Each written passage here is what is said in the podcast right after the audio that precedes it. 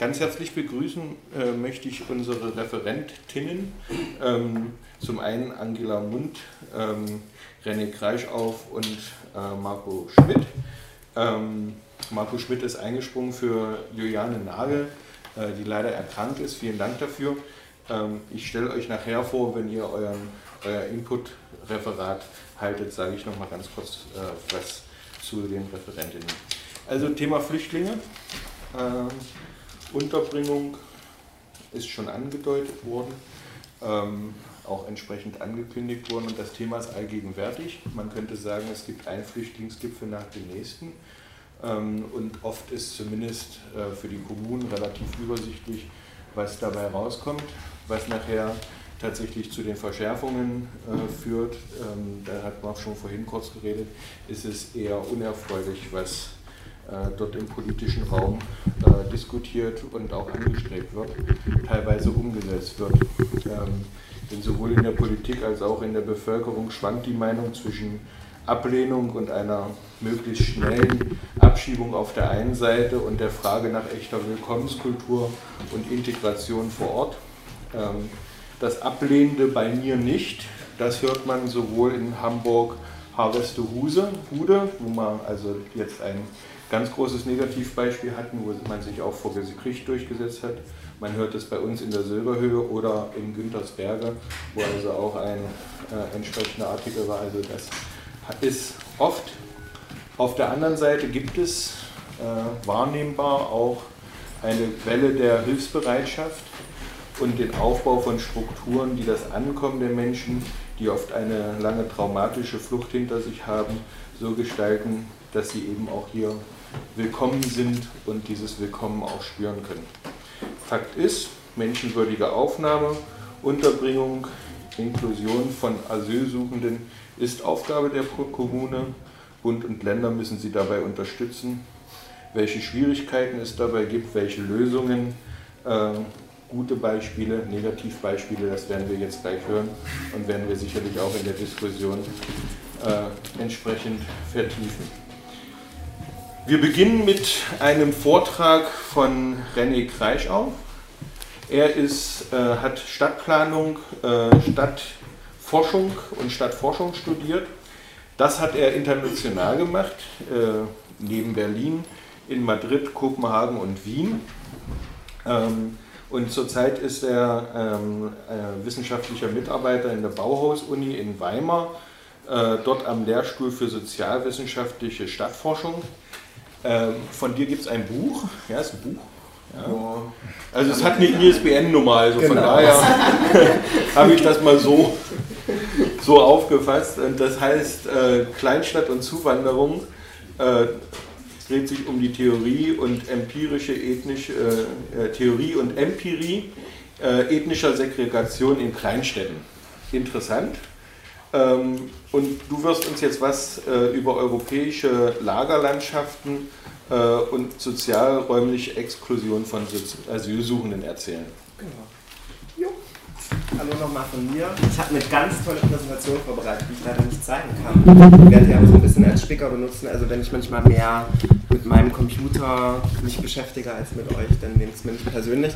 Ähm, Thema wie angekündigt, ähm, europäische Lagerlandschaften, die Unterbringung Asylsuchender in Kopenhagen, Berlin und Madrid als räumlicher Ausdruck restriktiver Asylpolitik. Also ich werde sozusagen einen, großen, einen groben Vergleich ähm, von europäischen Großstädten geben und wie die ähm, unterschiedlichen Unterbringungspraktiken dort aussehen und vor allem aber auch mit ähm, dem Hintergrund, inwiefern supra supranationale und nationale Gesetzgebung anhand dieser drei Beispiele im städtischen Raum wirken. Ähm, Genau, vielleicht kurz als Hintergrund, ähm, eine schöne Grafik, die ihr auch nicht sehen könnt, die zeigt, wie ähm, die äh, Zahl der Asylsuchenden in den letzten Jahren, in den letzten zehn Jahren angestiegen ist, ist aber vermutlich dem, dem Großteil bekannt. Also ähm, im Prinzip ein deutlicher Anstieg ab 2006, wo es noch 200.000 ähm, Asylbewerberinnen gab, bis hin ähm, zum letzten Jahr, wo ähm, knapp 600.000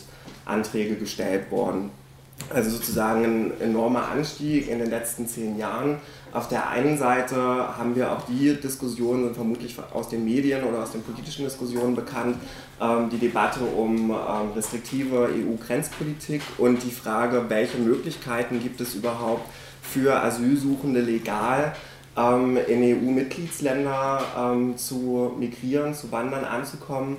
Auf der anderen Seite aber eben die Fragestellung, wie erfolgt der Umgang mit Asylsuchenden ähm, konkret vor Ort. Und das ist auch so der Bereich, mit dem ich mich auseinandergesetzt habe. Also die Frage von Integration und ähm, die Frage von, wie werden Asylsuchende untergebracht. Und da gibt es ähm, verschiedene Studien von größeren Organisationen, also Flüchtlingsorganisationen auch, die im Prinzip festhalten, dass ähm, sozusagen die Mehrheit, die große Mehrheit EU-Mitglieds, der EU-Mitgliedsländer ähm, im Prinzip auf lagerähnliche Unterbringung ähm, als dominante Wohnform für Asylsuchende fixiert ist und das teilweise auch in den nationalen Gesetzgebungen, wie das ja ähm, auch in Deutschland der Fall ist, so ähm, ja, niedergeschrieben ist, dass halt eben die Gemeinschaftsunterkunft oder sozusagen die Massenunterkunft als ähm, zumindest temporäre Unterbringung für Asylsuchende angestrebt wird.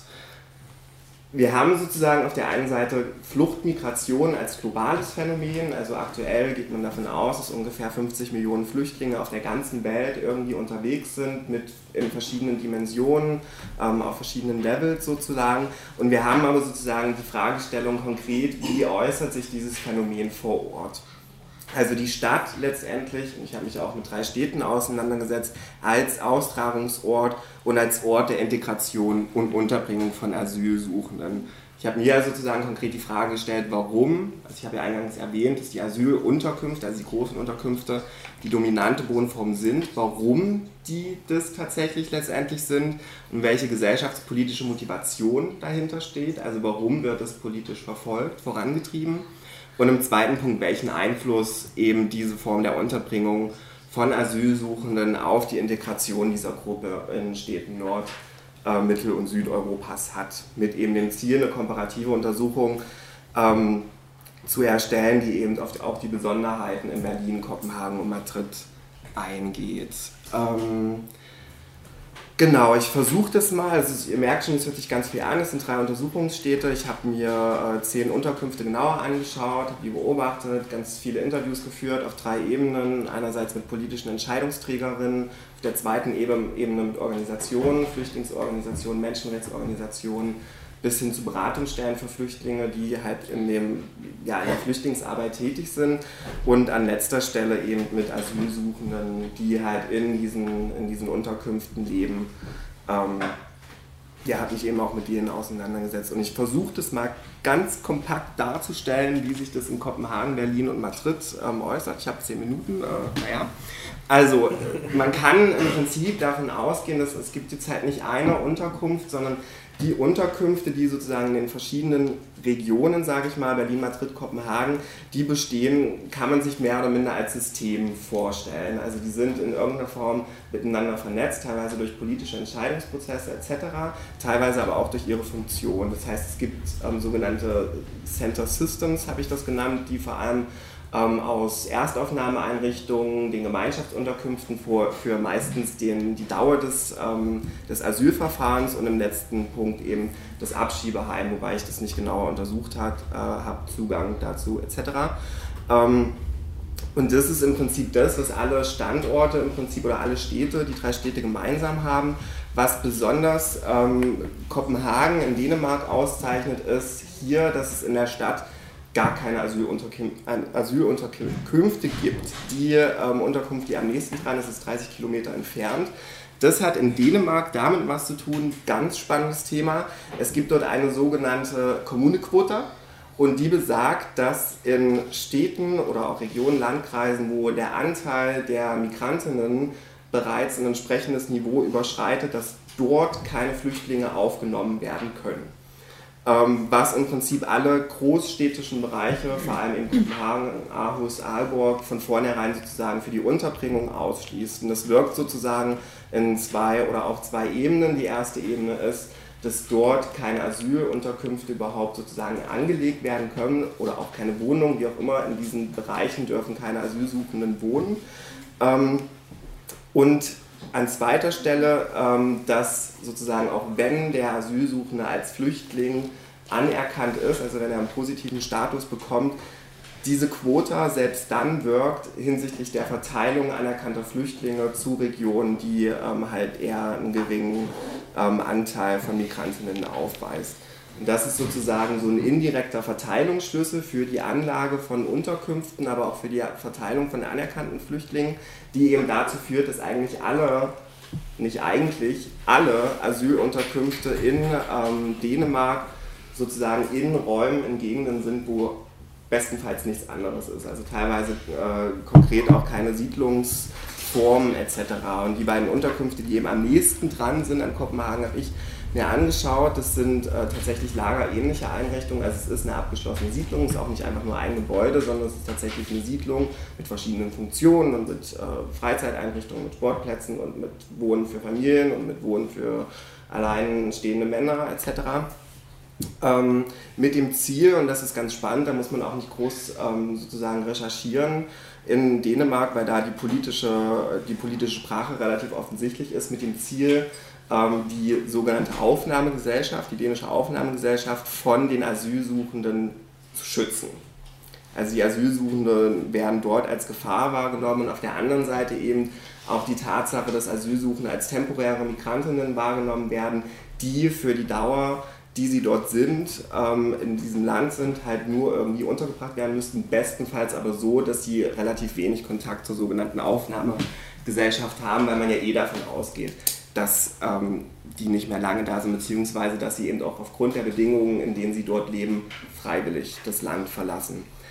Also hier ähm, eine Isolation und auch eine Demotivierung von Asylsuchenden in den Zentren in Kopenhagen, die vor allem aufgrund der räumlichen Lage und den damit verbundenen Restriktionen ähm, zu einer in Teilen totalen Exklusion dieser Gruppe führt.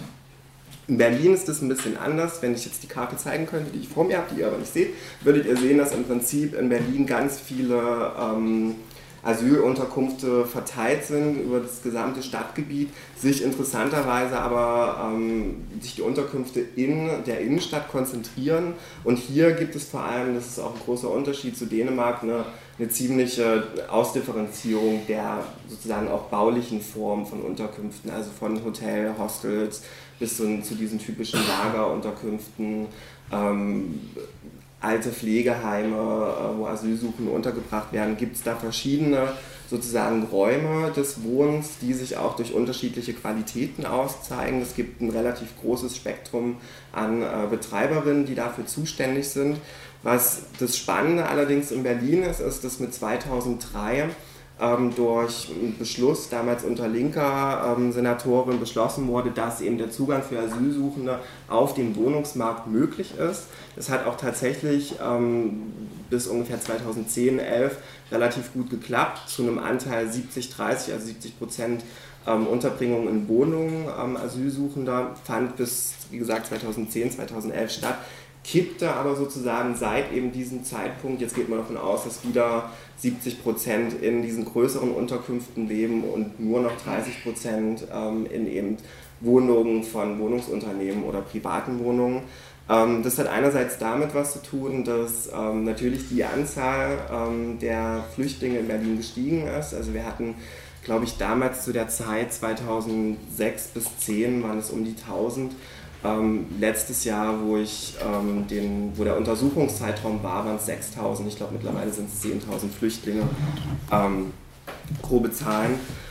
Ähm, also einerseits der Anstieg, andererseits aber auch ähm, sozusagen ein deutliches Versagen Berliner Wohnungspolitik in einem Kontext von zunehmender Abnahme von Wohnraum prinzipiell für sozial schwache Haushalte mit eben der Folge, dass Asylsuchende in sozusagen in der Hierarchie derer, die ähm, nach Wohnungen suchen, halt relativ weit unten stehen, wenn nicht sogar ganz unten stehen und somit halt sozusagen aufgrund ihrer Position marginalisiert sind und kaum mittlerweile kaum faktisch Zugänge haben auf den Wohnungsmarkt. Es gibt da verschiedene Kooperationen mit den Wohnungsunternehmen und Senat etc. Da werden jedes Jahr 255 Wohnungen bereitgestellt. Das ist aber halt ein Tropfen auf dem heißen Stein und kein sozusagen strategischer oder lokalpolitischer Ansatz, der, der ja, politischen Forderungen ähm, der Wohnunterbringung auch irgendwie entgegenkommen kann. Also hier eben eine Marginalisierung ähm, auf dem Wohnungsmarkt als Zugang zu Wohnraum, andererseits aber auch zumindest in manchen Stadtteilen eine Stigmatisierung Asylsuchender, vor allem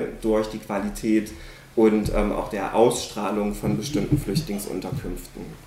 In Madrid ist das Ganze noch eine Nummer anders. Auch hier Madrid ist ähm, so ein bisschen, wir haben ja in Deutschland eine Verteilung auf die Bundesländer, trotzdem gibt es halt in Berlin eine relativ hohe Anzahl von Flüchtlingen. Madrid ist Hotspot ähm, für Asylsuchende.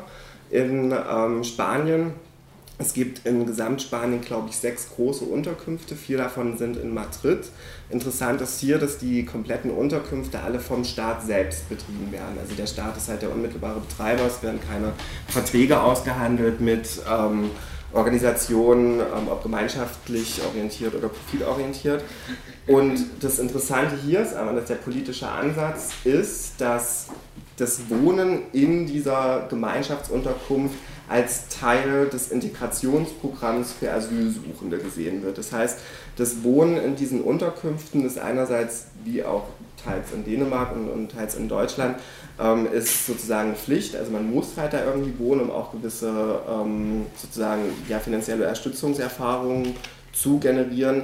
Andererseits ist aber halt eben mit dieser, mit diesem, mit dieser Unterbringung dort ähm, sind auch bestimmte Pflichten im, äh, hinsichtlich Teilnahme an ähm, Integrationskursen, ähm, Sprachkurse, Arbeitsmarktvorbereitungskurse etc. verbunden. Ähm, das klingt erstmal ganz gut oder nach einem zumindest irgendwie, okay, besser ist jetzt vielleicht nicht das richtige Wort, aber nach zumindest einem alternativen Ansatz im Vergleich zu der ähm, ja, Massenunterbringung in, in Deutschland und, und Dänemark. Das Spannende aber hier ist, dass ähm, dieses Programm installiert wurde kurz vor der Krise und es hatte halt das Ziel, dass ähm, Asylsuchende unabhängig von ihrem Status so schnell wie möglich in den Arbeitsmarkt integrierbar sind. Ähm, wie wir vielleicht alle wissen, Spanien ähm, der äh, Schwarzmarkt oder wie auch immer man den jetzt nennen möchte, illegaler Arbeitsmarkt etc. ist groß, der hat geboomt ähm, bis zur Krise, über eine Million Beschäftigte, illegale Beschäftigte und das war eben sozusagen das politische Ziel. Man muss auch dazu sagen, Spanien hat im Vergleich zu anderen europäischen Ländern überraschenderweise eine relativ ähm, zwar hohe Abschiebequote, aber eine relativ geringe Abschiebepraxis. Also sozusagen die Praxis der tatsächlichen physischen Abschiebung auch aus dem Land heraus. Das heißt, die Politik geht davon aus, die bleiben eh irgendwie alle hier. Wir geben denen ein Mindestminimum an Integrationsmaßnahmen mit sozusagen der Hoffnung, dass die halt irgendwie in dem Arbeitsmarkt Fuß fassen, bestenfalls zu unserem Vorteil. Das hat sich so ein bisschen konterkariert seit der Krise, in dem ne, ähm, Arbeitsmarkt eh am Zusammenbrechen, gerade die Gruppe, schwieriger Zugang etc was eben dazu führt sozusagen, dass die Asylsuchenden teilweise länger in den Unterkünften bleiben. Ähm, sozusagen das Ziel ähm, dieses Programms, nämlich Asylsuchende schnellstmöglich in die Selbstständigkeit zu führen, ähm, sozusagen aktuell fehlschlägt. Aber in sozusagen der gesamten Konsequenz stellt hier die Unterkunft eigentlich einen sehr disziplinierenden Ort dar. Das heißt, es gibt diese Angebote. Das Spannende daran ist aber, man muss diese Angebote tatsächlich auch machen. Also wenn man jetzt ähm, ist ganz spannend. Es gibt da überall Lautsprecheranlagen in diesen Unterkünften und wenn jetzt ähm, Herr oder Frau Sohn so zu dem Integrationskurs nicht erscheint, wird ausgerufen über die Lautsprecher des Heims, dass diejenige Person sich doch bitte so äh, schnell wie möglich zum Integrationskurs ähm, begeben soll. Und wenn sie das nicht macht, wird die Person sanktioniert. Finanziell, ähm, teilweise aber auch mit, ähm, mit einer Drohung des Rausschmisses aus dem Heim, was eine faktische Obdachlosigkeit für Asylsuchende dort bedeutet, weil dann nämlich auch die ähm, sozialen Unterstützungsleistungen zurückgefahren werden. Also ein Ort der Disziplinierung und ein Ort, der, ich sage das jetzt mal provokant, ähm, auf ähm, ökonomische Ausbeutung auf den spanischen Arbeitsmarkt vorbereitet hat, prinzipiell politisch verfolgt auch soll. So, jetzt versuche ich das ja alles mal so ein bisschen zusammenzufassen. Ähm, ich habe so ein schönes Zitat von einer Organisation in Kopenhagen, das ist ein ganz tolles Projekt, können wir vielleicht nachher noch diskutieren, das heißt Trampolinhuse, das ist so ein Integrationshaus, eigentlich das einzige wirkliche Integrationsprojekt, was es ähm, dort gibt. Und ähm, da hat der Leiter gesagt, It doesn't matter if the cage is golden, it is still a cage. Und es ging halt sozusagen um die Ausstattung von Flüchtlingsheimen. Was er damit sagen wollte ist, dass eigentlich egal ist, ob irgendwie das eine Heim ein bisschen weiter außerhalb vom Ort ist oder ein bisschen weiter drin oder ob die Räume da irgendwie hübscher sind oder ob da nur eine Person im Zimmer schläft oder vier. Es geht sozusagen immer darum, welche Mechanismen mit diesem Ort sozusagen ähm, wirken und ähm, welche Funktion dieser Raum tatsächlich an sich hat. Und was ähm, sozusagen ein paar Merkmale, die eigentlich alle Unterkünfte in den, in den Städten, die ich gerade erwähnt habe, gemeinsam haben in verschiedenen Dimensionen, ist einerseits die räumliche, die, äh, die räumliche Isolation durch Entfernung zu irgendeiner Siedlung, aber teilweise auch, selbst wenn die gewisse Unterkunft in der Stadt irgendwo ist, durch gewisse physische Barrieren, sei es irgendwie eine Mauer, ein Zugang oder schon die Ausstrahlung des, des Ortes an sich. An zweiter Stelle Kontrolle, also die, ähm, die Unterkunft an sich ist immer ein Ort der Kontrolle und hat faktisch, und das findet man auch, wenn man so ein bisschen in den deutschen ähm, Gesetzen recherchiert, hat faktisch immer, den Ziel, immer das Ziel, den direkten Zugang zu dem Asylsuchenden zu schaffen zum Zwecke seiner Abschiebung. Also es ist immer der Ort, wo sozusagen der Staat direkten Zugriff auf diese Person hat. Ist nochmal ein Ticken schärfer in Madrid, weil da werden, wie gesagt, die Asylunterkünfte auch vom Staat selbst betrieben. Also da gestaltet sich der Zugang nochmal einen Zacken schärfer, aber auch Kontrolle insofern Identitätskontrolle beim Eingang, vor allem wenn es sich um Nichtbewohner handelt etc., Raumzuweisung und so weiter. An dritter Stelle Fremdbestimmung, ich weiß, ich bin glaube schon viel zu lang oder mhm. bin gleich fertig. Dritter Stelle ähm, Fremdbestimmung, also alles, was in diesen Orten teilweise stattfindet, was zur normalen Lebensgestaltung hört, gehört wird immer in irgendeiner Form von anderen kontrolliert. Es bestehen Abhängigkeiten, wenn es darum geht, Zugang zum Waschraum etc., Schlüssel holen, Schlüssel wieder zurückbringen. Wer hat den Schlüssel gerade? Wann muss ich mich in eine Liste eintragen, um dies und das zu machen etc. Ein Ort der Disziplinierung, gerade erwähnt, vor allem in, in Madrid sehr ausprägend. ein Ort, der stigmatisierend wirken kann und an letzter Stelle ähm, ein Ort, der ähm, zu einer Manifestierung der Exklusion beiträgt. Das ist in Berlin vor allem sehr spannend, dass ähm, selbst anerkannte Flüchtlinge teilweise über lange Zeiträume weiterhin in diesen Gemeinschaftsunterkünften untergebracht werden, obwohl eigentlich die Bezirke für eine Wohnunterbringung zuständig ähm, wären. Aber immer mit dem Argument, es gibt ja nichts, wir sind politisch überfordert oder wir sind an sich überfordert, wir können da nichts machen. Also der Ort oder dieses, diesen Prozess der Ausgrenzung der sich sozusagen über den Status, über den temporären Status asylsuchend hinwegzieht. So, jetzt fasse ich das alles noch ganz schnucklig zusammen. Also die Asylunterkunft als ähm, Ort systematischer Exklusion Asylsuchender, als potenziell rechtsfreier Raum, hierarchisch strukturiert ähm, der halt im Prinzip zu einer Stigmatisierung von Asylsuchenden und zur Manifestierung des Statuses, ähm, der Explosion über den Status Asylsuchender hinaus wirkt. Und die Asylsuchenden in dem Kontext als Migrantinnen mit eingeschränkten Rechten auf Wohnungen, ähm, auf den Arbeitsmarkt, in der Bildung, Gesundheitsversorgung etc., aber mit vielen Restriktionen, Identitätskontrolle, Hausregeln der Unterkünfte, Bewegungseinschränkungen etc. Die Unterkunft leistet eben hier einen Beitrag zur ökonomischen, sozialen, räumlichen und dauerhaften ähm, Ausgrenzung eben dieser Gruppe von den integrierenden Funktionen der Gesellschaft. Vielen Dank.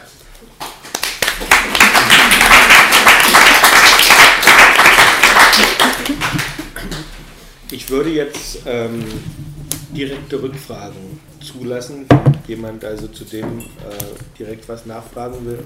Ansonsten würden wir mit dem nächsten Input dann äh, fortfahren. Ich hätte eine Frage.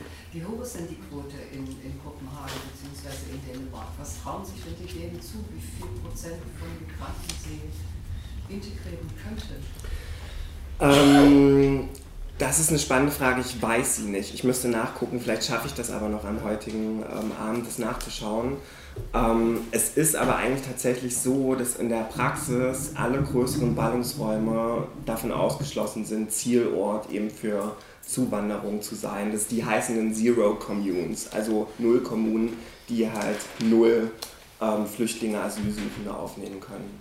Aber Sie haben nicht schon welche, sondern. Sie, nein. Aha. Also sie haben an sich einen, freie Räume tatsächlich. Genau, sie haben an sich einen höheren Migrantinnenanteil. Ja. Ähm, an sich halt Migranten, Zugewanderte ähm, und dürfen halt auf Basis der, also ne, und Verslammung und Ghettobildung und um Gottes Willen, äh, die ganzen Ausländer dürfen eben mit dieser Argumentation keine weiteren oder überhaupt keine Asylsuchenden Flüchtlinge aufnehmen. Da kommt ja noch ein Faktor hinzu, weil meine Erfahrung ist, dass die Migranten-Communities eigentlich eine riesige Ressource sind für die Integration, also für die Eingliederung. Also meine Erfahrung ist, dass bei den, ähm, ähm bei den syrischen Kurden zum Beispiel in fünf Frühstücke, Rechtsberatung, was kommt aus Hamburg, Stadt und so weiter, und wenn man die, äh, wenn man dann sozusagen Migrantenquote zum Anlass nimmt, die, dass da keine Flüchtlinge hin ja. dann heißt es ja auch wirklich, dass man sie wirklich trennen, vollständig trennen will und Ressourcen einfach auch nicht nutzt. Ja. Auf jeden Fall, das ist auch ein Punkt, den habe ich jetzt ähm, ein bisschen außen vor gelassen, gerade wenn es um das Berliner Beispiel ging, ähm, dass sich dort teilweise ähm, sozusagen die Zugänge zur Stadtgesellschaft auch anders gestalten als Kopenhagen und teilweise auch als in Madrid, einfach weil bestimmte ähm, Migrationsflüchtlingsnetzwerke, bestimmte Migrantengruppen einfach vor Ort sind, wo vor allem, äh, wie Sie meinten, syrische Flüchtlinge auch unmittelbar anknüpfen können und wo sich dann auch Fragen nach, ähm, wie finde ich Wohnraum etc. auch nochmal anders gestalten.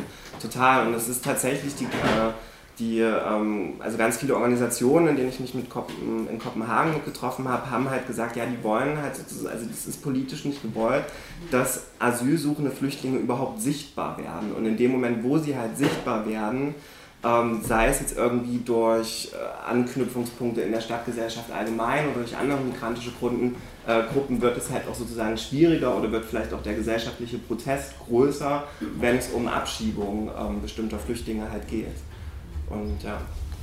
Stan? Äh, ich fand das so ein bisschen eigentlich der öffentliche Diskurs in Dänemark bezüglich der Unterbringung von Flüchtlingen. Also wie wird das eigentlich bewertet? Mhm. Das ist ziemlich, also es ist sowohl in Madrid als auch in Kopenhagen tatsächlich ziemlich spannend. Es gibt, ähm, aber das ist jetzt alles, das kann ich nicht belegen wissenschaftlich, das ist jetzt alles eher so meine Wahrnehmung heraus. Es gibt meiner Meinung nach in den Medien einen grundsätzlich sehr starken Diskurs gegen ähm, ich sage es jetzt mal frech, ökonomisch nicht verwertbare Migrantinnen oder grundsätzlich Bevölkerungsgruppen. Also es gibt einen sehr starken Diskurs gegen ähm, Sozialleistungsempfängerinnen und gegen Migrantinnen, wobei immer davon ausge äh, ausgegangen wird, dass es das Credo in Dänemark, das sich ja auch in Teilen in Deutschland abzeichnet, die kommen nicht hierher, weil sie flüchten, sondern sie kommen hierher, weil sie auf ein besseres Leben warten und sie haben ja eigentlich nichts, was sie uns, unserer Gesellschaft bieten können, womit sie zu diesem sozusagen tollen Sozialstaat Dänemark beitragen können. Das ist eigentlich so der Diskurs, der da irgendwie durchschwingt. Man hat, ähm, also ich habe mich mit einem Fall da ein bisschen genauer beschäftigt. Da soll gerade, ähm, das ist die zweitreichste Kommune ähm, in Dänemark. Es gibt dort 0,01% Migrantinnenanteil und dort soll eine neue Unterkunft gebaut werden. Und es ist dann aber ähm, blöd für die Leute, die in der zweitreichsten Kommune wohnen, weil es ist halt auch noch eine Abschiebeunterkunft. Der Protest ist riesig in dieser Stadt und es, ist, es wird aber gar nicht mal so auf dieser Schiene Kriminalität geführt, sondern es wird hauptsächlich auf dieser Schiene geführt, was wollen die eigentlich hier? Die wollen nur in unseren Sozialstaat rein und wir wollen die hier nicht haben. Die sollen irgendwo, die sind ja eh nur kurz hier. Und dann, also es war auch, ich hatte ein Interview mit dem Bürgermeister dort, der hat das, ich dachte die ganze Zeit so, kann man das in so einer Deutlichkeit sagen? Sowas, also in Deutschland ist es immer alles ein bisschen verschleiert, gerade wenn man irgendwie mit politischen Akteuren spricht, mit denen man privat sonst nie sprechen würde. So. Ähm, und da wurde aber tatsächlich in aller Deutlichkeit gesagt, wir wollen diese Migranten hier nicht haben. Es ist gut, dass die irgendwo außerhalb in irgendeinem Heim untergebracht sind. Weil irgendwann werden die ja eh wieder abgeschoben, weil die wollen ja hier nichts außer halt irgendwie von unserem Sozialstaat profitieren. Und in Madrid ist es tatsächlich so, es findet in Madrid überhaupt gar keine oder nur in oder nur eine sehr eindimensionale Auseinandersetzung oder mediale politische Debatte zu diesem Thema statt. Und das sind dann vor allem die Bilder, die man dann halt sozusagen an den europäischen Grenzen sieht. Die Grenzzäune, also wenn dann halt irgendwie ähm, 100 Asylsuchende es schafften, über in Kreuter, ähm, diese andere Stadt, irgendwas mit M, über den Zaun halt zu kommen, dann ist das großes Thema.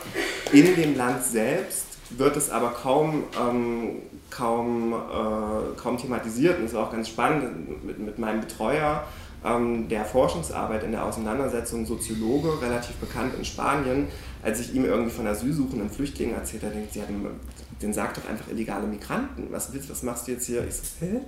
äh, Gesetzgebung und bestimmte Gruppe und klar, also es besteht überhaupt keine Sensibilität diesem Thema dort gegenüber, sondern es ist dann hauptsächlich entweder der Kontext, ja, ja, bla, Migration aus Afrika und, oder dann halt irgendwie illegale Migration. Okay, dann machen wir weiter mit dem nächsten Vortrag.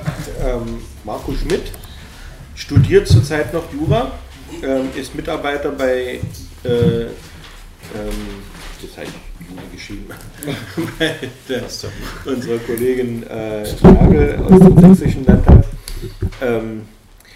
Und er hat äh, eine Zeit lang auch äh, beim Sächsischen Flüchtlingsrat gearbeitet und ist in verschiedenen Antira-Initiativen äh, inizi äh, ähm, aktiv. Und äh, er hat mit an einer Broschüre geschrieben, äh, die heißt Willkommen, Willkommen sein, Willkommen sein und Teilhabe äh, für Asyl, asylsuchende Menschen in Sachsen gestalten. Ähm, er wird uns jetzt was sagen zum Thema äh, der Aufnahme asylsuchender Menschen äh, und wie man das entsprechend gestalten kann, äh, entsprechend gestalten sollte auf der Landes- und auf der kommunalen Ebene. Vielen Dank für die einleitenden Worte. Ich habe diese kleine Broschüre mit den äußerst sperrigen Titeln, das gebe ich zu, ähm, mal mitgebracht. Die ist online erhältlich. Wir haben leider nicht so viele Ausdrucke, sonst hätte ich gern noch mehr mitgebracht, aber die ist wie gesagt online erhältlich und da ist auch im Anhang eine ausreich, ausführliches Linkverzeichnis, was jetzt auch nochmal online aktualisiert wurde. Sprich, in der Druckversion passen da zumindest zwei Links nicht mehr, was sehr schade ist. Ähm, ich werde versuchen, innerhalb von fünf Minuten das mal grob zu umreißen, ähm, was ähm, getan werden kann auf politischer Ebene, sowohl auf der Landkreisebene, die ja sowohl in Sachsen-Anhalt als auch in Sachsen die Unterbringungsbehörden sind, und eben auch auf der Landesebene. Also was kann auf der Bundeslandsebene getan werden? Ich werde jetzt nicht von der Bundesebene reden.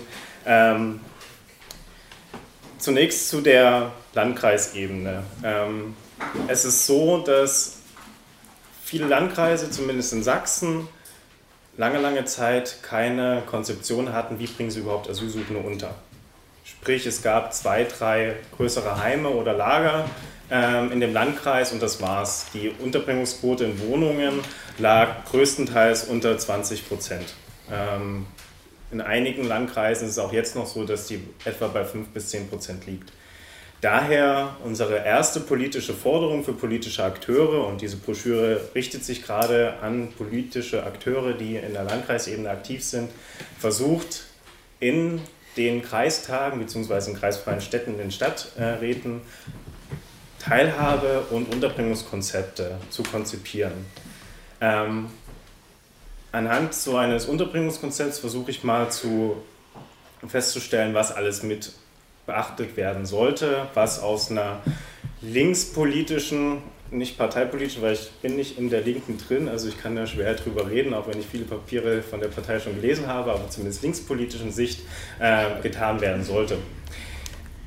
Und zwar zum einen ist äh, ist ganz wichtig bei diesem Entstehungsprozess eines solchen Konzeptes möglichst viele Akteure in dem Landkreis mit einzubeziehen. Also nicht bloß innerhalb der Fraktion das zu besprechen, sondern genauso auch die Akteure einzubeziehen, wie zum Beispiel Wohnungsgesellschaften oder Genossenschaften, ähm, wie zum Beispiel hauptamtliche Akteure, die bereits schon Asylsuchende betreuen, beraten, unterstützen, egal ob das nun Flüchtlingsräte sind, ob das ähm, Wohlfahrtsorganisationen vor Ort sind. Des Weiteren sollten einbezogen werden ehrenamtlich Aktive, die meistens auch die größte Kenntnis von dem haben, was ähm, Asylsuchende ähm, in den Landkreisen umtreibt, neben den Asylsuchenden selber, oder dazu komme ich gleich.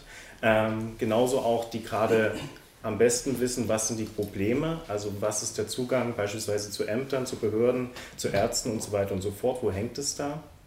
Und die immens wichtig sind, Und ähm, das ist so eine unserer drei Thesen, die wir vorangestellt haben in der Broschüre für die Kommunikationspolitik. Also was kann eben vor Ort kommuniziert werden, die sich wirklich in die Diskussion vor Ort stellen, die bei antirassistischen Demonstrationen ganz vorn dabei sind, wenn es eben darum geht, für die Aufnahme Asylsuchender ähm, einzustehen, vor Ort in wirklich Landkreisen, wo ansonsten politisch nicht viel los ist.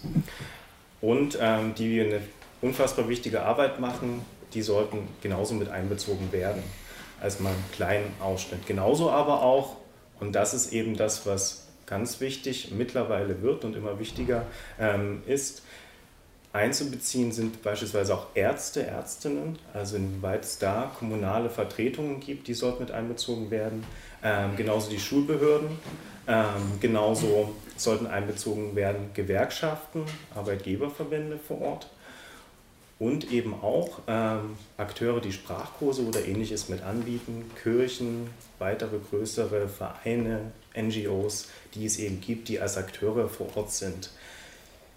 Die sollten tatsächlich alle in diesen Gestaltungsprozess mit einbezogen werden. Inwieweit die dann in der kleinteiligen Textarbeit mit drin sind, ist eine andere Frage, aber das ist ganz, ganz wichtig, denn das ist unsere erste, nee, unsere zweite These. Diese Aufnahme von Asylsuchenden ist eine Gesellschaftspolitik. Ein großes Plus wäre es auch noch, wenn Betroffene selber in diese Konzeption mit einbezogen werden.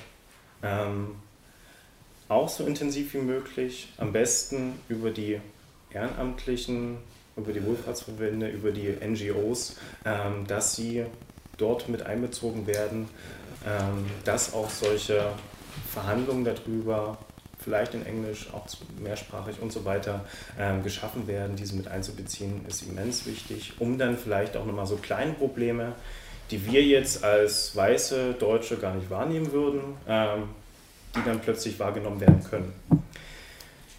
Das ist sozusagen der Entstehungsprozess.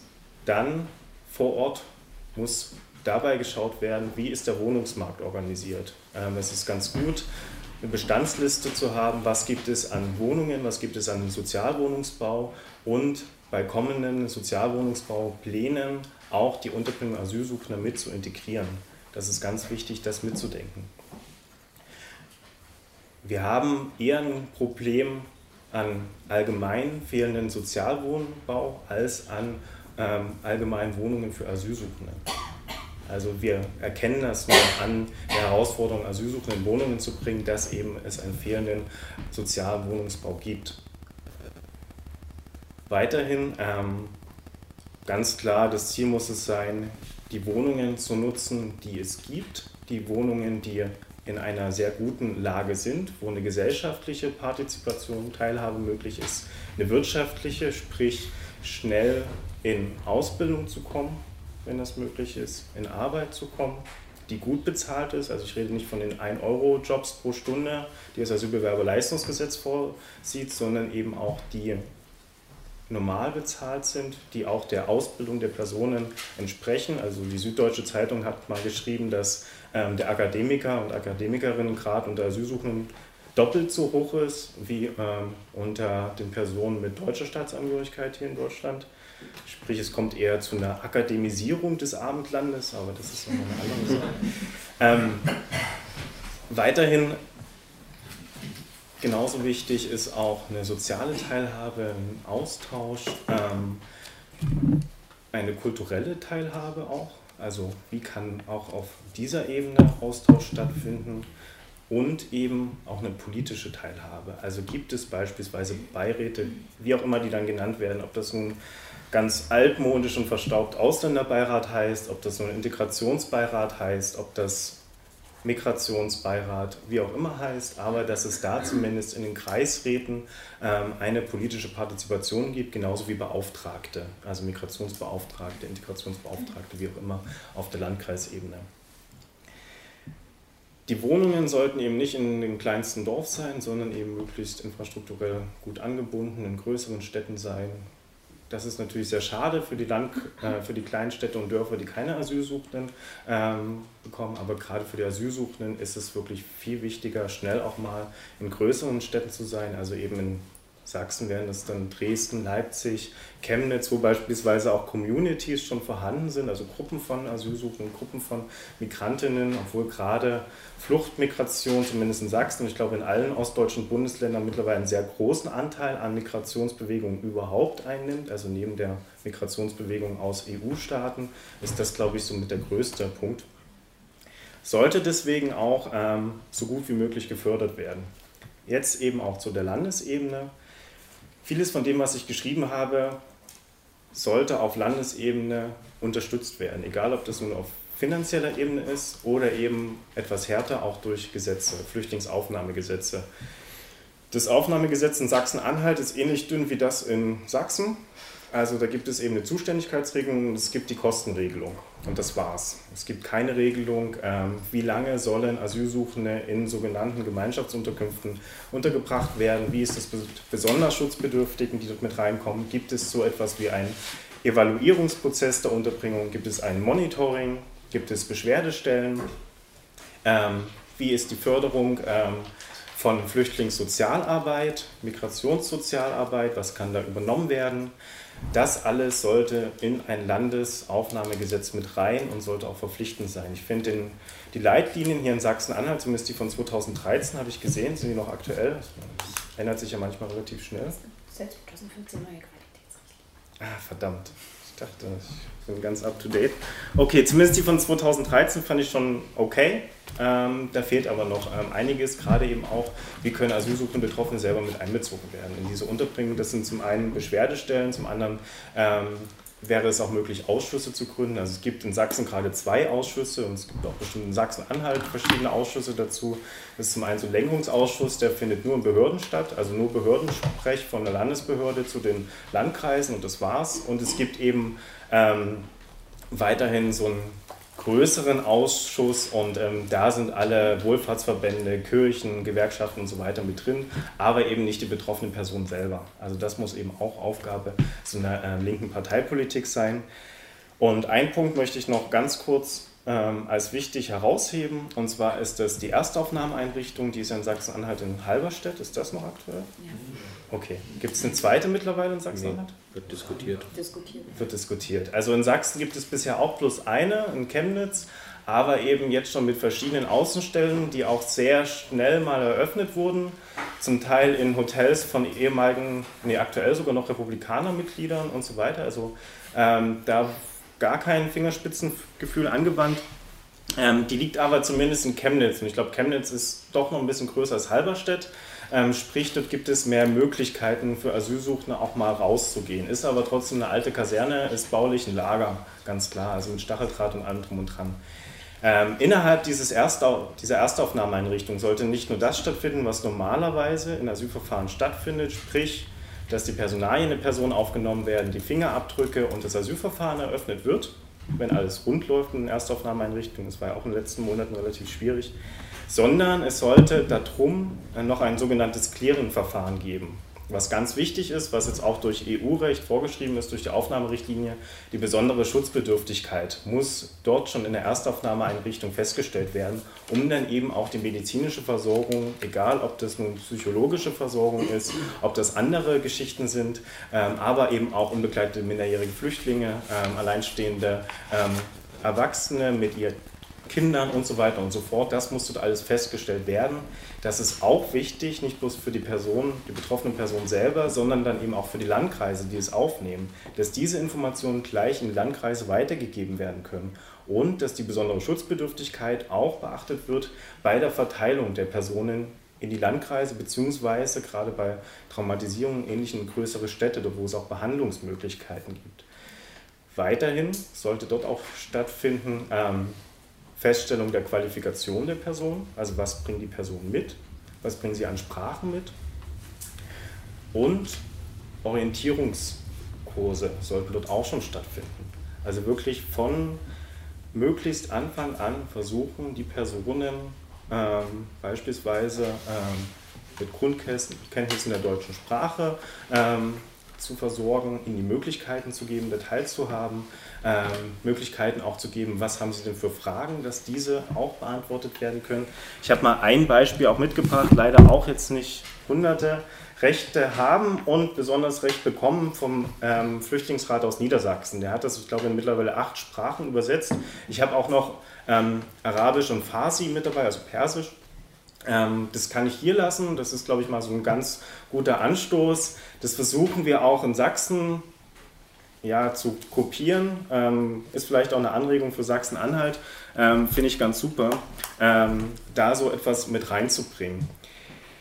Das war jetzt erstmal wirklich so grundrissmäßig, äh, was es so für Knackpunkte gibt. Nochmal, unsere drei Thesen sind, ähm, dass die Aufnahme von Asylsuchenden nicht bloß eine lästige Verpflichtung ist, sondern eine Verpflichtung aus dem Asylgrundrecht ist. Also zum einen eine historische Komponente, zum anderen weltpolitische Komponente und eben auch Verpflichtungen aus den Menschenrechten sind. Also die wirtschaftlichen, sozialen, kulturellen und politischen Rechte wahrnimmt der Personen, die hier in Deutschland leben.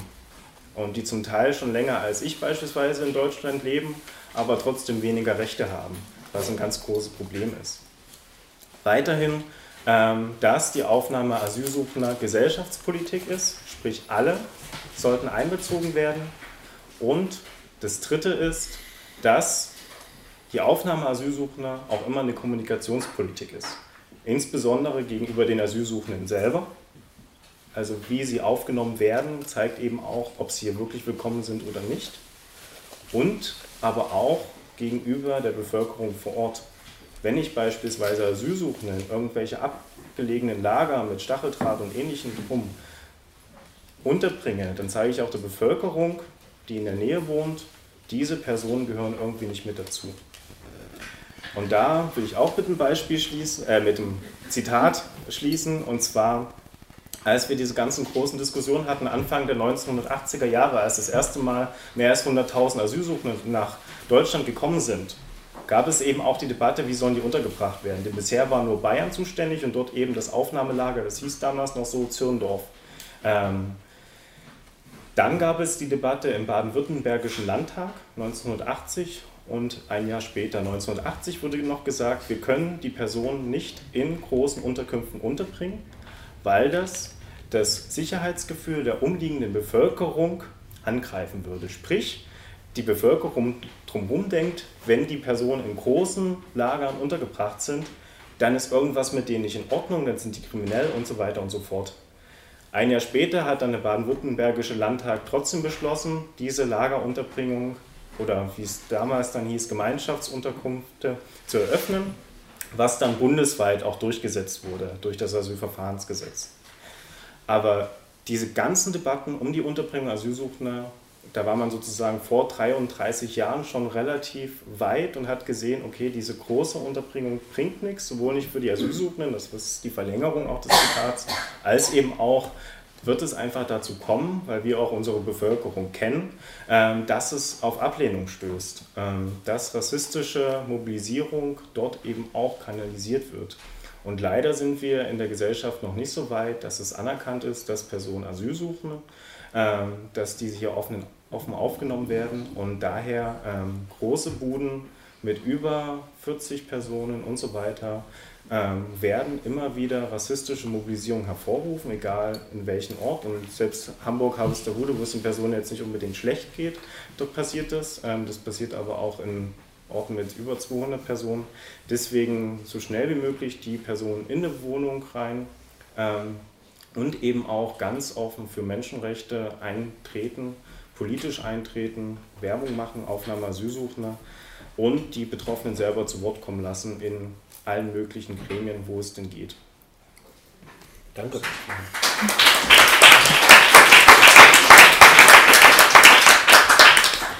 Gibt es denn dazu jetzt direkte Nachfragen erstmal? Gut, dann können wir weitermachen. Ähm, Angela Mund ist bei uns. Äh, sie ist äh, Antira-Aktivistin aus Magdeburg ähm, einige kennen sie vielleicht aus dem Unterstützerkreis der Familie Hatschi, zumindest habe ich sie da durch auch äh, im Netz beim MDR gefunden. mit ähm, entsprechenden äh, Äußerungen und sie unterstützt jetzt aktuell auch, äh, das haben vielleicht auch einige von euch mitbekommen, äh, die Breakdance-Kinder ähm, in Magdeburg. Ähm, sie wird uns jetzt was sagen zum Spannungsverhältnis äh, Flüchtlingsunterbringungen zwischen städtischen, städtischer Verantwortung und äh, der Realität. Mhm. Danke. Ähm, nee, dazu will ich jetzt nichts sagen. Wie, jetzt doch nicht? ähm, das war verabredet. Ja. Ich versuche das Ganze nochmal aus einer anderen Perspektive zu betrachten. Das heißt, äh, ich werde sozusagen Kontra- oder Pöbelpositionen einnehmen ähm, und das Ganze ein bisschen zuspitzen. Ähm, das, was mein Vorredner gesagt hat, ähm, ist nämlich aus meiner Sicht falsch. Ähm, da können wir dann gerne in die Diskussion mhm. gehen. Es gibt kein Grundrecht auf Asyl. Also das wurde 93 abgeschafft. Das war ja der erste mhm. Punkt. Ähm, wir sollen uns auf das Grundrecht auf Asyl berufen. Das ja. gibt es de facto nicht. Und ähm, ich würde sogar noch weitergehen. In den nächsten zwei bis drei Wochen ähm, wird das Grundrecht auf Asyl, auf Asyl völlig abgeschafft. Nämlich die Bundestagsregierung plant ein lustiges Gesetz, das nennt sich Neuregelung äh, zur Aufenthaltsbestimmung und ähm, Bleiberechtsregelung hat einen kryptischen Namen, ist egal. Ähm, reduzieren kann man das Ganze auf den Passus Abschiebehaft wird ausgeweitet. Das heißt, man hat Kriterien für Fluchtgefahr ähm, erfunden, die auf alle Flüchtlinge zutreffen. Also wer über ein anderes EU-Land eingereist ist, kommt in Abschiebehaft. Wer keine Identitätspapiere hat, kommt in Abschiebehaft. Wer bei den Behörden nicht mitarbeitet, kommt in Abschiebehaft 18 Monate, egal ob minderjährig, Familie, Schwangere, kranke, alte Frauen, wie auch immer. 18 Monate Abschiebehaft. Nehmen wir dieses Gesetz ernst und es wird durchkommen, dann macht sich eine ganz klare Dystopie auf, die dann nämlich heißt, die meisten Flüchtlinge werden deutsche Lager von, nicht mehr von innen sehen, sondern es wird ähm, Abschiebeknäste geben, die wahrscheinlich eher so im Grenzbereich ähm, liegen mit dem Gesetz wurden auch die Kompetenzen der Grenzschutzpolizei erweitert. Die sind nämlich jetzt nicht nur irgendwie fürs Abfangen oder so zuständig, sondern können die Flüchtlinge gleich direkt zurückschieben. Also die Asylgesetzgebung Deutschlands ist so restriktiv, wie man sich das nur vorstellen kann und an Absurdität und äh, Inhumanität eigentlich nicht mehr zu überbieten. Deswegen würde ich auch deinen zweiten Punkt äh, widersprechen, nämlich ähm, wir sollen hier auf bestehende Menschenrechte plädieren und die äh, stärken gibt es für Flüchtlinge nicht. Wir argumentieren, und da muss ich sagen, auch aus der Perspektive einer Antira-Aktivistin oder aus der antirassistischen Perspektive, argumentieren wir alle mal gerne moralisch. Wir fühlen uns auf der sicheren Seite, indem wir sagen, die Flüchtlinge brauchen unsere Hilfe und wir werden ihnen helfen, weil wir als weiße, deutsche, gut situierte Bürgerliche ähm, haben eigentlich nichts zu befürchten, wenn wir ihnen helfen. So, das heißt, wir geben ab und zu ein paar Spenden ab, gehen mit ihnen zu irgendwelchen Anwälten und dann glauben wir, unser gesellschaftliches Soll erfüllt zu haben. Ich will, dass sie sich von einem Gedanken verabschieden, nämlich der Staat ist kein Träger sozialer Fürsorge. Das ist er nicht. Also das, was er tut, ist nach Verwertungslogik zu schauen. Das heißt, mit diesem Gesetz, wenn das durchkommt in den nächsten zwei, drei Wochen, gibt es den Passus, nämlich ähm, Berufsqualifikationen, also von ausländischen Mitbürgern, die werden ähm, akzeptiert für ungefähr ein Jahr. Die Arbeitsagentur darf ihnen sagen, wo sie arbeiten werden, egal zu welchen Bedingungen. Und daran ist ihr Aufenthalt geknüpft. Das heißt, die Masse der Flüchtlinge wird in Abschiebeknästen sitzen und diejenigen, die ökonomisch verwertbar sind, werden in den Arbeitsmarkt gezwungen, der mit Rechten ausgestattet ist, der, die noch weiter drunter liegen als unter dem Billiglohnsektor. Man schafft sich damit eine moderne Form der Sklavenhalterschaft. Und nichts weiter ist das. Das ist kapitalistische Verwertungslogik und deswegen würde ich tatsächlich. Ich würde es kapitalistische Verwertungslogik nennen und nicht rassistische für mich. Also ist Rassismus ähm, tatsächlich ähm, ein, etwas, was äh, dem Kapitalismus in die Hände spielt. Und im Fall von Magdeburg kann man eigentlich all das auch relativ gut nachvollziehen. Also deswegen versuche ich jetzt nochmal den Schwenk hin äh, zu dem eigentlichen Thema. Aber es brannte mir jetzt auf den Lippen nochmal was grundsätzlich klarzustellen, nämlich dass der Staat für mich kein äh, ja, Träger sozialer Fürsorge ist, sondern er guckt nach den Verwertungsprinzipien. Und Flüchtlinge und ein Großteil der Flüchtlinge ist für ihn nicht verwertbar. Das heißt, er hat kein Interesse daran, die Menschen im Mittelmeer zu retten. Er hat kein Interesse daran, ihnen irgendwie eine nette Unterkunft äh, zu geben oder so. Er hat kein Interesse an äh, Integration. Das ist Quatsch. Das können wir vergessen. Aber wir haben einen Vorteil im Kapitalismus, nämlich Deutschland hat ein Problem, das nennt sich Fachkräftemangel. Und darauf können wir setzen. Also wir müssen jetzt nicht nur mit Moral argumentieren, sondern wir können jetzt tatsächlich die Kapitalismuskeule selber anwenden und sagen, ey, wir brauchen auch Fachkräfte, also lass uns doch mal was tun, wenn wir darin bleiben. Ähm, so ungefähr verhält sich das auch mit der Unterbringungssituation in Magdeburg. Ähm, haben sich viele Skandale ereignet, die sind wirklich ein Paradebeispiel für äh, die Problematik oder diesen, dieses Spannungsverhältnis ähm, moralische oder moralisierte Ansprüche an Flüchtlingsunterbringung einerseits und ja, Verwertungslogik andererseits. Da gab es so einen lustigen Vorfall, ähm, wo eine sogenannte Lorenz GmbH ähm, Containerwohnungen angeboten hat an die Stadt. Also die Stadt Magdeburg hat sich seit Januar 2014 nicht wirklich darum gekümmert, dass mehr Flüchtlinge kommen und hat auf Einbahnstraßen gesetzt. Also sie haben immer wieder Vorschläge gemacht, ja, das Heim könnte man nehmen oder das Heim. Und dann stellte sich das Ganze mal als Seifenblase raus und haben die Kontingente aus Halberstadt auf, also von Monat zu Monat verschoben. Und haben immer wieder gesagt, wir haben keinen Platz, also lasst die mal in Halberstadt. Und irgendwann hat Halberstadt gesagt, das geht so nicht, Leute. Alle anderen Kommunen kommen ihrer Verpflichtung nach, ihr nicht.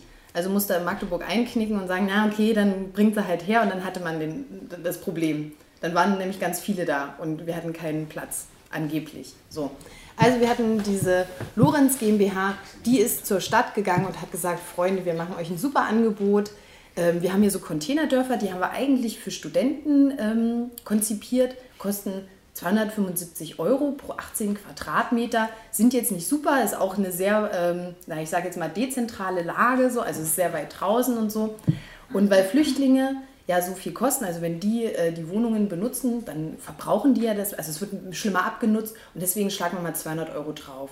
Also 475 Euro für 17 Quadratmeter, das ist in Magdeburg, ja, in Magdeburg, wo ein gigantischer Wohnungsleerstand ist, ähm, wo man ein Zimmer für 150 Euro kriegt, ist das ein, ein Preis, den man sich nicht mehr vorstellen kann. Und die Stadt hat sich auf diesen Deal eingelassen. Die bezahlen jetzt äh, vier, also knapp 500 Euro für 17 Quadratmeter. So. Das heißt, die Stadt hat sich von den Immobilienfirmen und auch von also den Wohnungsbaugenossenschaften vor sich hertreiben lassen. Anstatt selbst Lösungen zu finden, haben sie sich die ganze Zeit verweigert, die Flüchtlinge tatsächlich adäquat unterzubringen. Dann auf einmal war der Druck da und sie mussten auf die Angebote eingehen, die man ihnen machte. Das ist so ein Beispiel, wo ich sage, die Stadt also ist für mich kein, kein sozialer Leistungsträger mehr, sondern da plädiere ich tatsächlich mehr auf private Unterbringung, auf selbstorganisierte private Unterbringung. Das heißt, völlig erstmal die Stadt außen vor lassen. Sie wird ihren Ansprüchen und auch ihren Aufgaben nicht gerecht. Das wird sie nicht.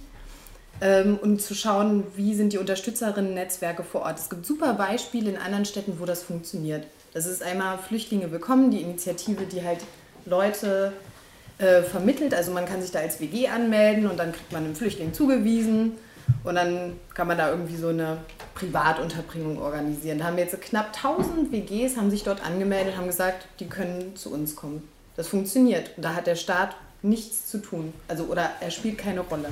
Das andere ist zum Beispiel das Grand Hotel in Augsburg, finde ich ein großartiges Beispiel dafür, ähm, wie Unterbringung noch gedacht werden kann. Nämlich nicht immer nur die Kontroverse zwischen dezentral und meinetwegen Wohnungsunterbringung, sondern sie sagen, es ist ein Hotel.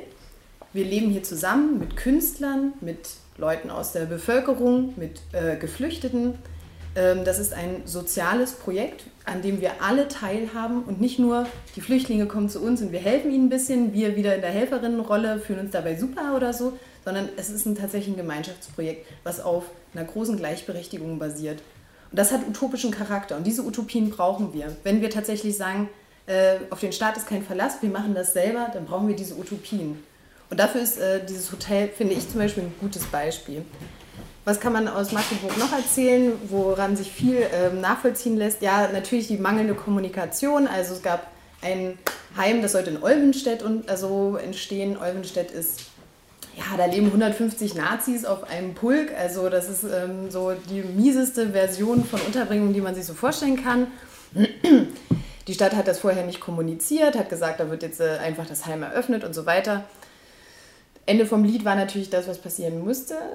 Die Nazis kamen zur ersten Veranstaltung und haben dann in dem Heim die also Steine äh, geschmissen, so. Also die Fenster äh, zerschmissen. Es war jetzt keine Riesenkatastrophe, aber auch da ist klar, der, die Stadt hat überhaupt keine Sensibilität irgendwie dafür, wo Menschen mit Migrationshintergrund untergebracht werden können oder nicht.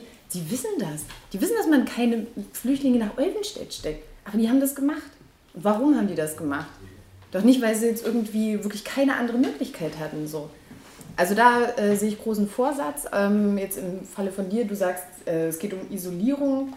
Es geht aber auch äh, tatsächlich, also ich kann mir vorstellen, dass so, so, soziale Konflikte durchaus auch geschürt werden. Da finde ich das Beispiel Berlin zum Beispiel also sehr, sehr wichtig. In Berlin sind sie jetzt an dem Punkt, dass sie 48 Euro Gutscheine für Pensionen verteilen. Das heißt, Flüchtlinge, weil sie die Flüchtlinge nicht unterkriegen, kriegen Flüchtlinge einen Gutschein. Mit 48 Euro können sie eine Jugendherberge oder so mieten, also ein Zimmer. Und wozu führt das? Nämlich, also, dass die Menschen, die ähm, eigentlich aus ähnlich sozial prekären Situationen kommen, und das ist Berlin, also Berlin ist ein Auffangbecken der abgehängten, schwächsten dieser Gesellschaft, ist einfach so. Ähm, da wird eine Konkurrenzsituation etabliert und, ähm, und die kämpfen dann gegeneinander. Da findet keine Solidarisierung mehr statt. So, weil der Flüchtling kann sich für 48 Euro ein Zimmer leisten. So, der Obdachlose oder wie auch immer, der kann es nicht.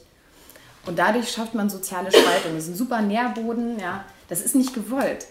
Es ist nicht gewollt, dass wir in einer lustigen, harmonischen Gesellschaft leben. Das äh, merke ich immer wieder. Auch deswegen sage ich, der Staat ist für mich kein loyaler Partner, mit dem ich irgendwie zusammenarbeiten möchte. Und deswegen nochmal mein Plädoyer für tatsächlich selbstorganisierte ähm, Wohnungs- oder Flüchtlings- und also nennen wir es auch einfach mal Gemeinschaftsprojekte, in denen ähm, Zivilbevölkerung und Geflüchtete halt miteinander zusammenleben können und sich autonom machen von den Ansprüchen an die, an die Kommune, bitte helft uns und so weiter. Die sind pleite, die können uns nicht helfen. So.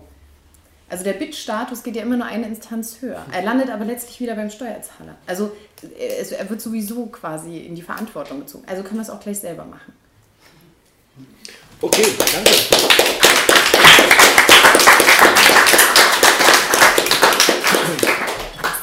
Dann seid ihr jetzt dran.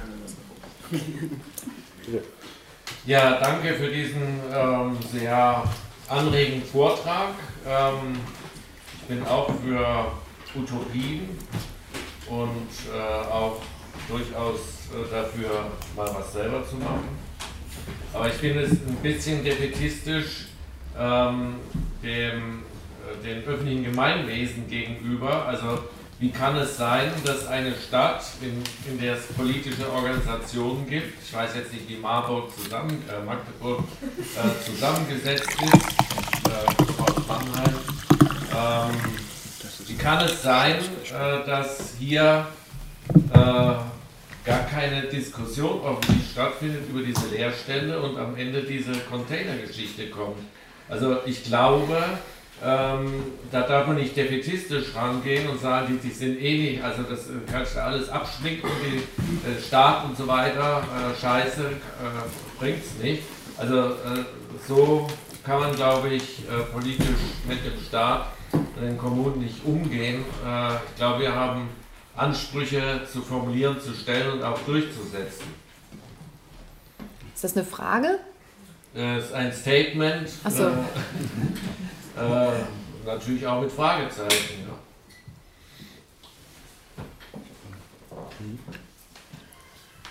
Willst du darauf antworten? Oder?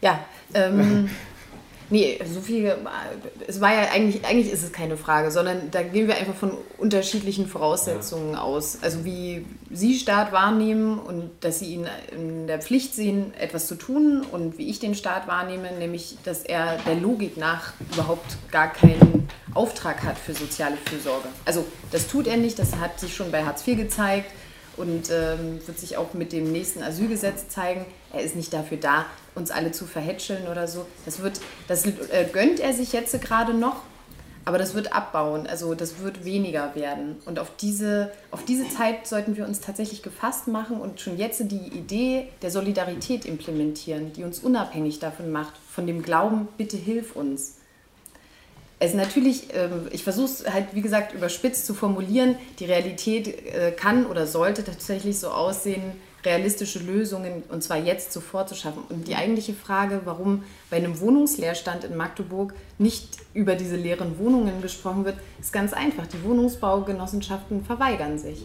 Das zum einen und zum anderen die Immobilienfirmen, die nicht, ähm, die sagen, äh, um die Mietpreise in Magdeburg oben zu halten, weil die wären eigentlich im Keller, wenn man sich den Markt genau, also wenn man den realistischen Markt anschauen würde, um die oben zu halten, ähm, also halten sie halt auch die Wohnungen zurück.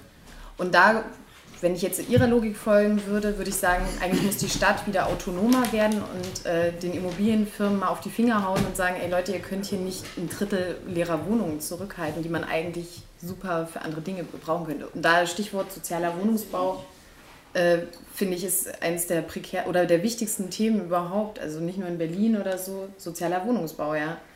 Also, ja. Beschlagnahme. Beschlag, wer? Ja, Wohnungsbeschlagnahme, also bei, bei der Verpflichtung, ähm, Wohnungslose unterzubringen, haben die Kommunen äh, das Recht, äh, Wohnung zu, Wohnraum zu beschlagnahmen. Ähm, das, die Situation ist natürlich bei Asylbewerbern wahrscheinlich eine andere, ähm, klaro. Äh, aber ich meine, äh, also ich will da keinen keinen Gegensatz äh, aufbauen, sondern beides. Also, also vielen Dank für deinen Beitrag. Ich finde, ähm, also ich unterstütze da auch vieles, was du gesagt hast. Also gerade eben auch diese faktische Abschaffung Grundrecht auf Asyl, auch das, was geplant wird. Also sozusagen, um da noch einen drauf zu hängen, ne, wenn Personen über 3000 Euro für eine Person bezahlt haben, die sie irgendwie schafft, nach Europa zu bringen, sogenannte Schlepper, was ein ganz schlimmer Begriff ist, den ich auch ablehne, ähm, weil diese Schlepper nur Resultat sind der europäischen ähm, Grenzpolitik, des europäischen Grenzregimes. Ähm, wenn es nämlich keine restriktive Visapolitik und ähnliches gäbe, könnten die Leute viel, viel einfacher nach Europa beispielsweise kommen. Aber auch das ist nicht gewollt. Ähm, da gebe ich dir vollkommen recht. Ähm, es wird krasse Verschärfungen geben, vielleicht auch nochmal zu der Unterbringung. Eine Verschärfung, die jetzt gerade diskutiert wird, am 18. Juni wohl veröffentlicht wird, ist, dass Asylsuchende, solange wie noch nicht über den Asylantrag entschieden ist, das war sozusagen das, was du aus der vorhergehenden äh, Diskussion wir beide äh, noch offen war, was ihr nicht mitgehört habt, dass diese Personen in der Erstaufnahmeeinrichtung verbleiben sollen. Sprich, das, was wir uns jetzt gerade ausdenken, was auch gut ist und wichtig ist, ähm, ist dann Nonsens, weil diese Personen dann möglicherweise acht Monate, zehn Monate in so einer Erstaufnahmeeinrichtung untergebracht werden. Es gibt die Kapazitäten nicht, das ist uns auch bewusst. Die Asylverfahren laufen ganz unterschiedlich lang, zum Teil viel zu schnell werden Leute aus sicheren Herkunftsstaaten abgeschoben, aber auch aus anderen Ländern, die kaum anerkannt werden, wie Tunesien. Ähm, es gibt aber Leute, beispielsweise aus Afghanistan, wo die Quote relativ hoch ist, die Anerkennungsquote, die zum Teil 15 Monate, 18 Monate, zwei Jahre auf überhaupt eine Entscheidung warten. Das irgendwie spiegelt sich dann im Durchschnitt von fünf Monaten aktuell wieder, was auch Quatsch ist, weil viele, viele Tausende keinen Zugang hatten zum Asylverfahren über Monate hinweg. Also es hat so letztes Jahr im September angefangen. Zieht sich zum Teil auch noch hin, also die bis zu sechs Monaten überhaupt warten muss, mussten, bis sie dann mal einen Asylantrag stellen konnten. Aber ich genau, ich habe bewusst diese bundespolitische Diskussion außen vor gelassen. Ich habe versucht sozusagen das, was uns als Kommunalpolitikerin, als Landespolitikerin, als Politikerin eben linkerer Parteien ähm, möglich ist, darzustellen. Ähm, was dort für Handlungsmöglichkeiten doch gegeben sind. Und wenn wir es eben schaffen, in der Stadt, und in Leipzig ist gerade die aktuelle Diskussion, wo über 7,2 Millionen in, in alten Plattenbau gesteckt werden mit Stacheldraht und allem drum und dran, um dort eben bis zu 500 Asylsuchende unterzubringen, ähm, anstatt eben die Initiativen wahrzunehmen, die es von vielen Seiten gibt, von Hausprojekten und so weiter und so fort, wo hunderte äh, freie Zimmer ähm, sind. Genauso auch die Wohnungsgesellschaften, Genossenschaften, die gesagt haben, hier, wir haben diesen Wohnraum, aber auf uns ist niemals ein Sozialamt und ähnliches drauf zugegangen. Da müssen wir Druck machen, da können wir auch tatsächlich sozusagen reagieren. Vielleicht noch eine Seite, Hotel Cosmopolis und wie viel Anarchie, Herrschaftslosigkeit, die ich auch grundsätzlich nicht falsch finde, ähm, und eben doch Abhängigkeit von dem Staat möglich ist. Und zwar bei dem Hotel Cosmopolis, das lief sozusagen zu gut für die Unterbringungsbehörden und vor allem auch zu gut für die Abschiebebehörden. Ähm, es wurden dann nur noch Personen untergebracht, die relativ schnell abgeschoben werden, beispielsweise Personen aus Mazedonien. Also die nur wenige Wochen überhaupt in dem Hotel drin waren und dann kam eben in der Nacht die Abschiebung, die Personen wurden abgeschoben, was großen Stress allein schon in diesem Hotel ähm, verursacht hat, was eben diese sehr, sehr guten Ansätze, die dieses Hotel hat, einfach, wir sind hier alle gleich und alle machen irgendwie mit und jeder das, was er gern macht und das, was er kann und unterstützen gegenüber den anderen, dadurch durch den Haufen oder über den Haufen geworfen wurde, dass bloß noch gefragt wurde, wie können wir jetzt gerade eine Abschiebung verhindern, wie können wir hier gerade politisch Druck machen? Und dass sozusagen diese ganze großartige Idee konterkariert hat. Also da müssen wir auch nochmal rangehen, da müssen wir auch nochmal politisch aktiv werden. Deswegen ähm, das, was Angela macht, unbedingt unterstützen. Diese Asylrechtsverschärfung wird nach 93 wirklich eine krasse Spitze sein. Ähm, die wird dieses Grundrecht ähm, auf Asyl in ein Grundrecht auf Haft äh, umwandeln. Es ist tatsächlich so, also die Tatbestände, die dort geschrieben werden, das sind, weil die treffen auf alle Asylsuchenden zu, wenn man es möchte als Behörde. Ähm, und eben auch verbunden mit den Erstaufnahmeeinrichtungen, dass die Asylverfahren nur in Erstaufnahmeeinrichtungen sind, wird es so sein, dass die Leute einfach nur noch kaserniert werden. Und dagegen müssen wir jetzt, am besten über gestern als morgen, ähm, Protest zeigen, auf die Straße gehen, nochmal Druck machen. Was geht? Ich sehe es leider auch relativ finster, es wird wohl durchkommen. Die Frage. Niemals. Du hattest das nur vorhin gemeint, deswegen wollte ich mich anschließen. Ich bin auch dafür, wenn es nicht funktioniert, dann funktioniert es nicht. Das freut, würde mich sehr freuen. Ähm, auf der anderen Seite, was ich dort spannend finde, ist eben auch so etwas wie Bleiberecht, aber eben nicht abhängig von Qualifikation und so weiter und so fort, sondern meine Güte, Leute, die halt drei Jahre, fünf Jahre hier in Deutschland gelebt haben, in einer Stadt, die kennen sich in so einer Stadt besser aus, als wenn ich da gerade irgendwie nach Leipzig ziehe und was auch immer. Die sind da wirklich in Netzwerken drin und ähnliches wenn wir eben auch noch die Möglichkeiten geben, von Anfang an diese Netzwerke auch zu öffnen, Teilhabe, was ich vorhin mit angesagt habe, dann funktioniert das alles noch viel besser.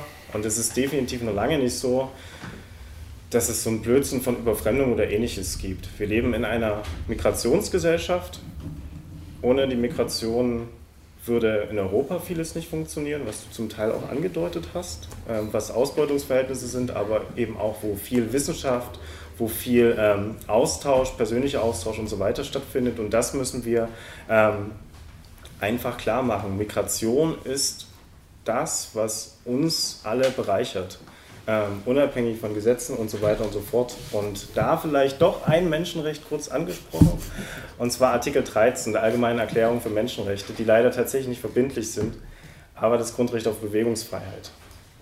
Und das sozusagen vielleicht als Schluss dann auch sozusagen in eine Utopie-Richtung ähm, muss immer mehr wahr werden.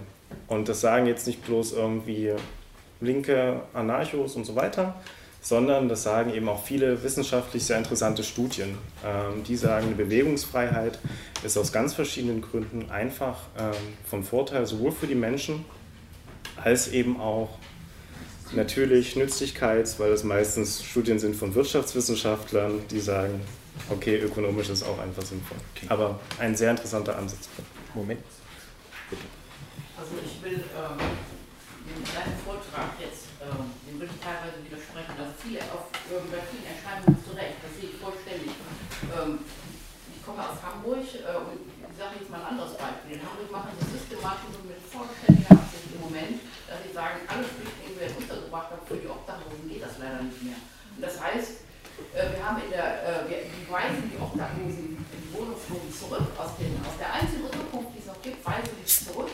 Ähm, und da, da, entwickelt sich nicht nur eine rassistische Verarbeitung bei den Obdachlosen, bei den Wohnungslosen, sondern inzwischen auch in den Wohnungshilfeeinrichtungen. Und das ist äh, absolut absichtlich, glaube ich. Und es kommen auch solche Sprüche, wenn weitere Flüchtlinge kommen, müssen wir Leistungen einteilen, überhaupt für alle Jugendeinrichtungen fließen und so. Also das, solche, da stimme ich generell zu, aber was du aufgibst, ist den politischen Kampf. Und jetzt ist ja Hamburg, doch, jetzt ist ja Hamburg zweimal als Negativbeispiel genannt worden, wegen Harvesterhude, wo drei Anwohnerinnen mit viel Geld geklagt haben, aber sogar in Harvesterhude, wo wirklich die Reichen wohnen, gibt es eine Flüchtlingshilfeinitiative, die sozusagen auch eine gute Arbeit macht. Wir sind sozialdemokratisch ein bisschen sehr wohltätig, aber immerhin, immerhin. Aber Hamburg, ja, ist mir doch lieber, als wenn sie, als wenn sie klagen. Aber in Hamburg gibt es seit, wirklich seit einigen Jahren im Zusammenhang mit die Selbstorganisation der Flüchtlinge, das muss man jetzt sagen, eine riesige Solidaritätsbewegung mit den Lampedusa-Flüchtlingen. Wir hatten im äh, November 2013 eine Demonstration von 15.000. Wir hatten jetzt vor den Wahlen im Februar eine Demonstration ohne konkreten Anlass, Never Mind the Papers. 8.000 Leute, eine Woche vor der Wahl. Das war gegen die Asylrechtsverschärfung.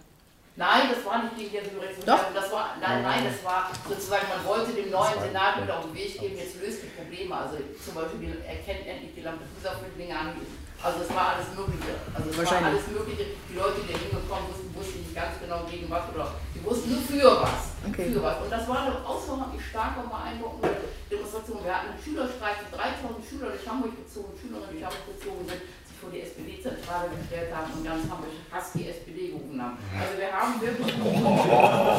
ja, das war sehr beeindruckend. Also das hat mich wirklich umgehauen. Und wir haben wirklich eine kräftige Solidaritätsbewegung. Und wir hatten zum Beispiel im Zusammenhang mit den Lampedusa-Flüchtlingen, auch da stimme ich mit den Menschenrechten nicht ganz überein, weil äh, die, die, Quintessenz von der, von der Organisierung in dem Kampf der Lampedusa-Flüchtlinge, also dieser Gruppe von 300 Leuten, ist ja, dass sie ihr Recht verteidigen, Rechte zu haben. Das kriegen sie nicht gewährt, aber natürlich darf man den Gedanken an die Menschenrechte nicht aufgeben, finde ich. Äh, und äh, also da gibt es ja die Debatte um Hannah Arendt und da Leute, die sozusagen keinen im Rücken haben, denen gewährten immer die Menschenrechte. Aber das ist ein gutes Beispiel, finde ich, wie, wie dafür gekämpft wurde. Und jetzt einmal so, da gab es zum Beispiel das solidarische Winternotprogramm. Da haben, weil wir ja keine Unterkunft hatten, haben unheimlich viele Wohnprojekte, haben irgendwie dafür gesorgt und auch noch eine Kirche, dass da diese 300 Flüchtlinge unterkommen. Aber das sind 300. Ich sage mal so, es kommen jede Woche ein paar hundert Flüchtlinge an. Wir haben allein in der Erstaufnahme äh, haben wir über 4000, gibt es über 4000 Geflüchtete, die hängen da übrigens die Hälfte, 8, 9, 10, 11 Monate da. Das ist inzwischen schon. Im Horst ist das ja wieder anders geregelt, ne? Was? Das ist ja dort Horst, oder? Ist es nicht zwischen Mecklenburg-Vorpommern und. Horst sind 200. Horst sind 200. Aber es ist äh, und wir haben inzwischen neun Einrichtungen in Hamburg. Äh, und die größte ist 1300, da liegen die Leute auf zweieinhalb Quadratmeter, äh, also pro Person meine ich.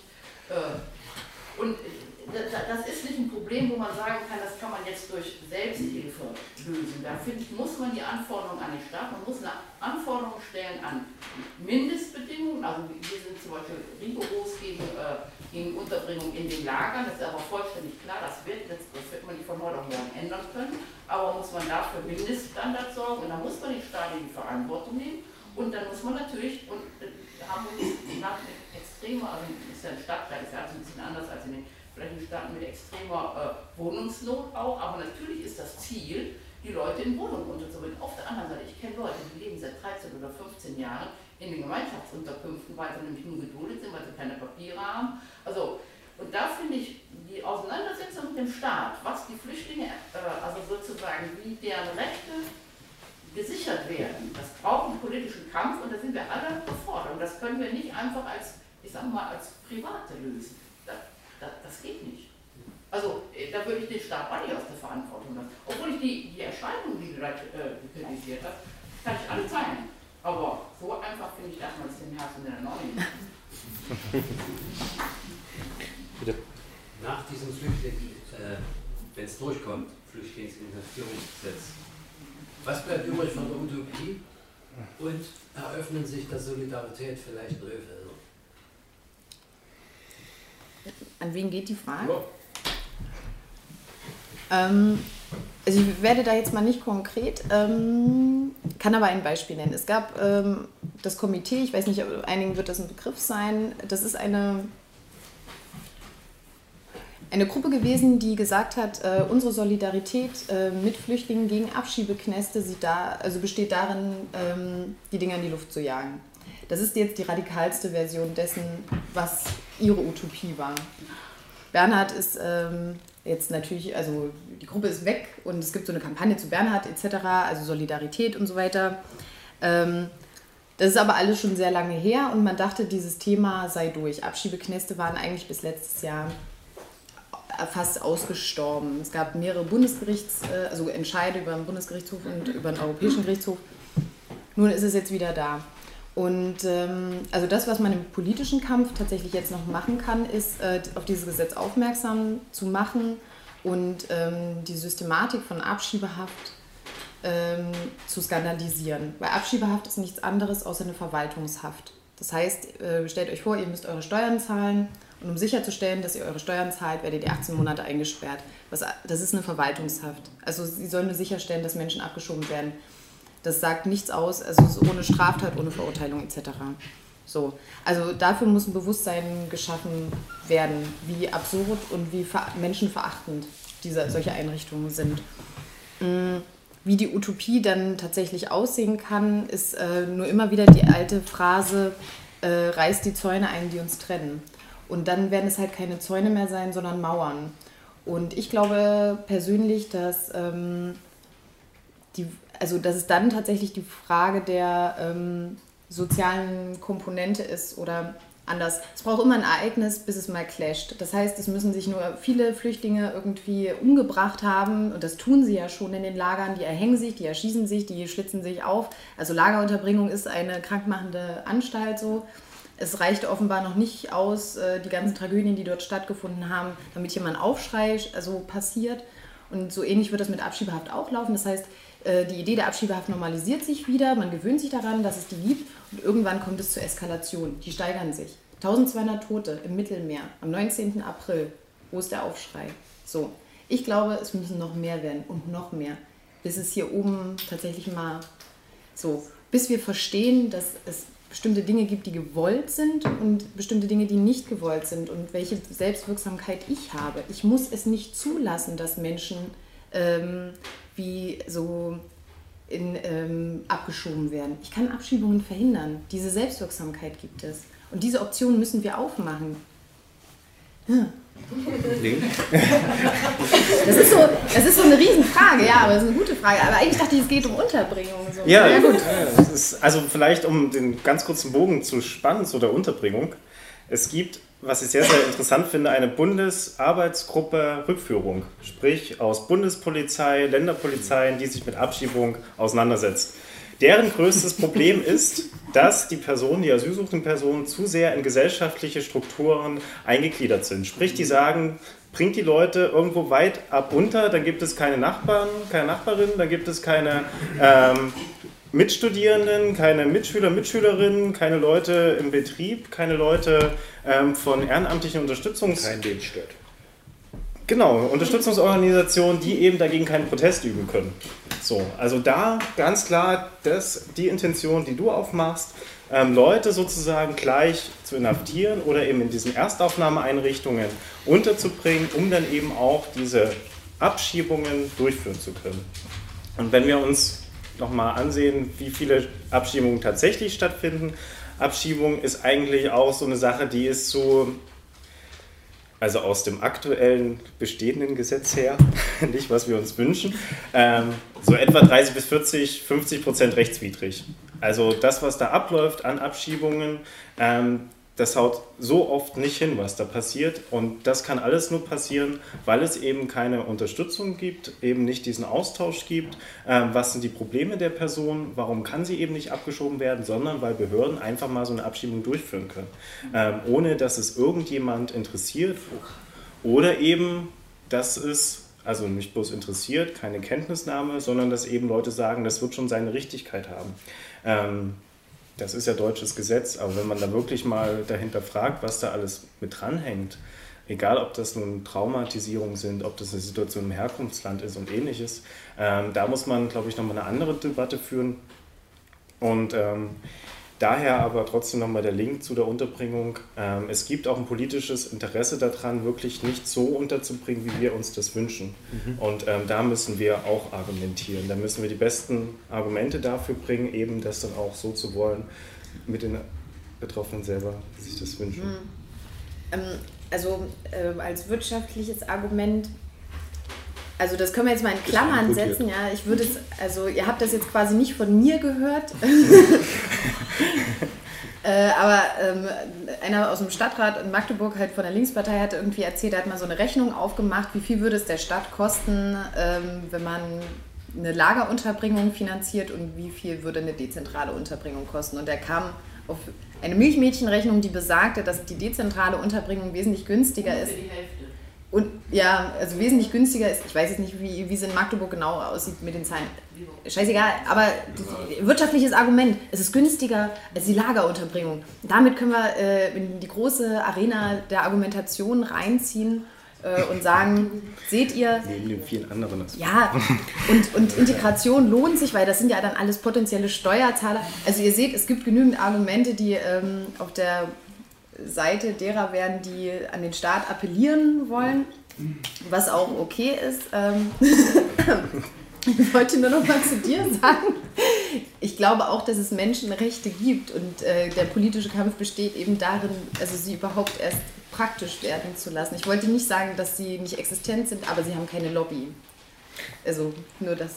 So, jetzt bist du dran. Oder eine kleine.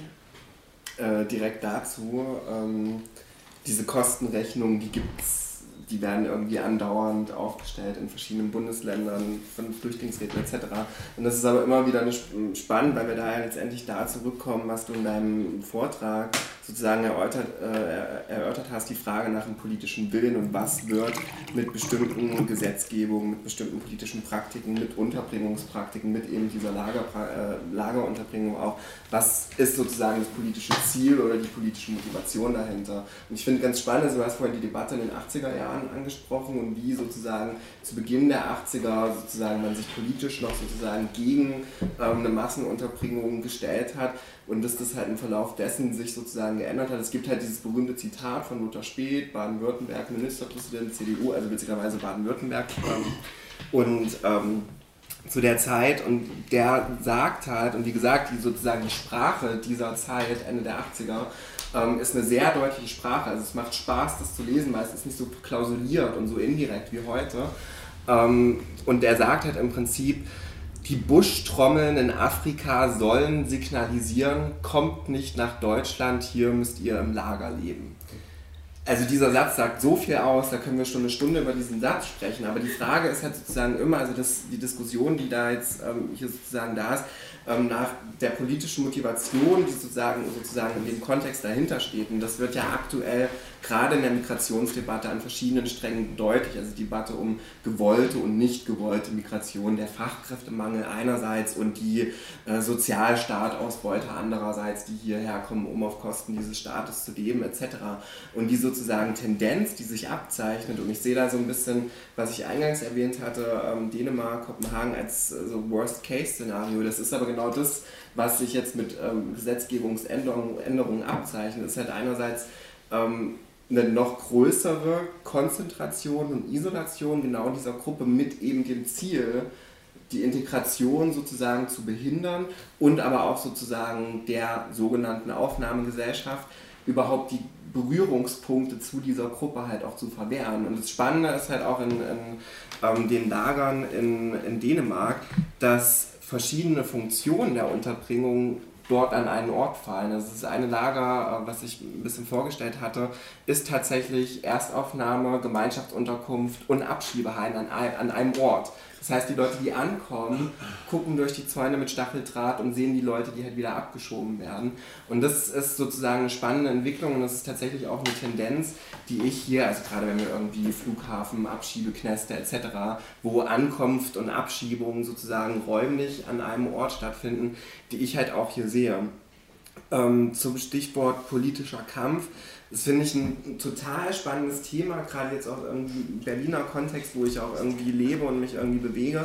Und was ich halt einerseits wahrnehme, ist, was ja auch sozusagen positiv hier auch am Hamburger Beispiel so ein bisschen angesprochen wurde, sozusagen die ähm, Solidarität der Stadt oder verschiedener Gruppen in der Stadt, die sich stark machen, die sich laut machen, sei es jetzt irgendwelche Willkommensinitiativen, Nachbarschaftsinitiativen bis hin zu harten ähm, Besetzungsprotesten etc.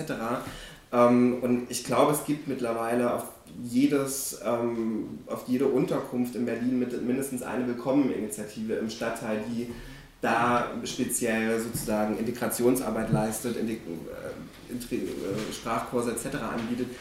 Aber die haben halt auch Konflikte und das finde ich halt auch nochmal ganz spannend. Es gibt sozusagen Nachbarschaftsorganisationen, die in die Heime reingehen wollen, in Kontakt kommen, so diese typische, dieses typische Helfersyndrom, was du so ein bisschen angesprochen, kritisiert hattest. Ähm, Und es gibt aber sozusagen die Fraktion, die sich halt konsequent ähm, dagegen stellt und die halt sagt, ja okay, aber wenn wir jetzt sozusagen in diese Lager reingehen, natürlich wollen wir den Leuten helfen, wir wollen irgendwie dieses Angebot machen, dieses Angebot und äh, da irgendwie einen Kinderraum für die Kinder bunt gestalten und tralala. Verwirbeln sich aber im Endeffekt in dem politischen Kampf, indem sie halt ganz oft dazu beitragen, dass die gegebenen Strukturen dadurch halt auch erhalten bleiben. Und das, ich glaube, das ist halt sozusagen grundlegend der ähm, eine Hürde, die man irgendwie auch, wenn es um eine politische Motivation oder politische Zielvorstellungen etc. geht, ähm, die man halt irgendwie diskutieren sollte, wie man sozusagen politisch aktiv sein kann, ohne halt diesem System so in die Hände zu spielen, dass halt die Strukturen, gegen die man eigentlich kämpfen möchte, eben nicht aufrechterhalten werden. Aber ein ganz, also das war jetzt nur, vielleicht war es jetzt auch so ein bisschen ähm, dargestellt, aber sozusagen der, der Kampf sollte sich halt ähm, darauf richten, dass eben die Strukturen, die bestehen, nicht erhalten bleiben oder dass man indirekt, indem man es eigentlich irgendwie gut meint, ähm, dazu beiträgt, dass die erhalten bleiben, ähm, sondern eben da darauf richten, auch wenn man dann vielleicht den Integrationskurs im Flüchtlingsheim nicht anbieten kann, weil er halt vielleicht dazu beiträgt, dass gewisse Strukturen aufrechterhalten, sondern dass man eher irgendwie auf die Straße geht und irgendwie an die harte, ähm, an den harten politischen Kampf halt geht. Und den Leuten dann aber nicht hilft. Genau. Aber den Leuten vor Ort dann nicht hilft.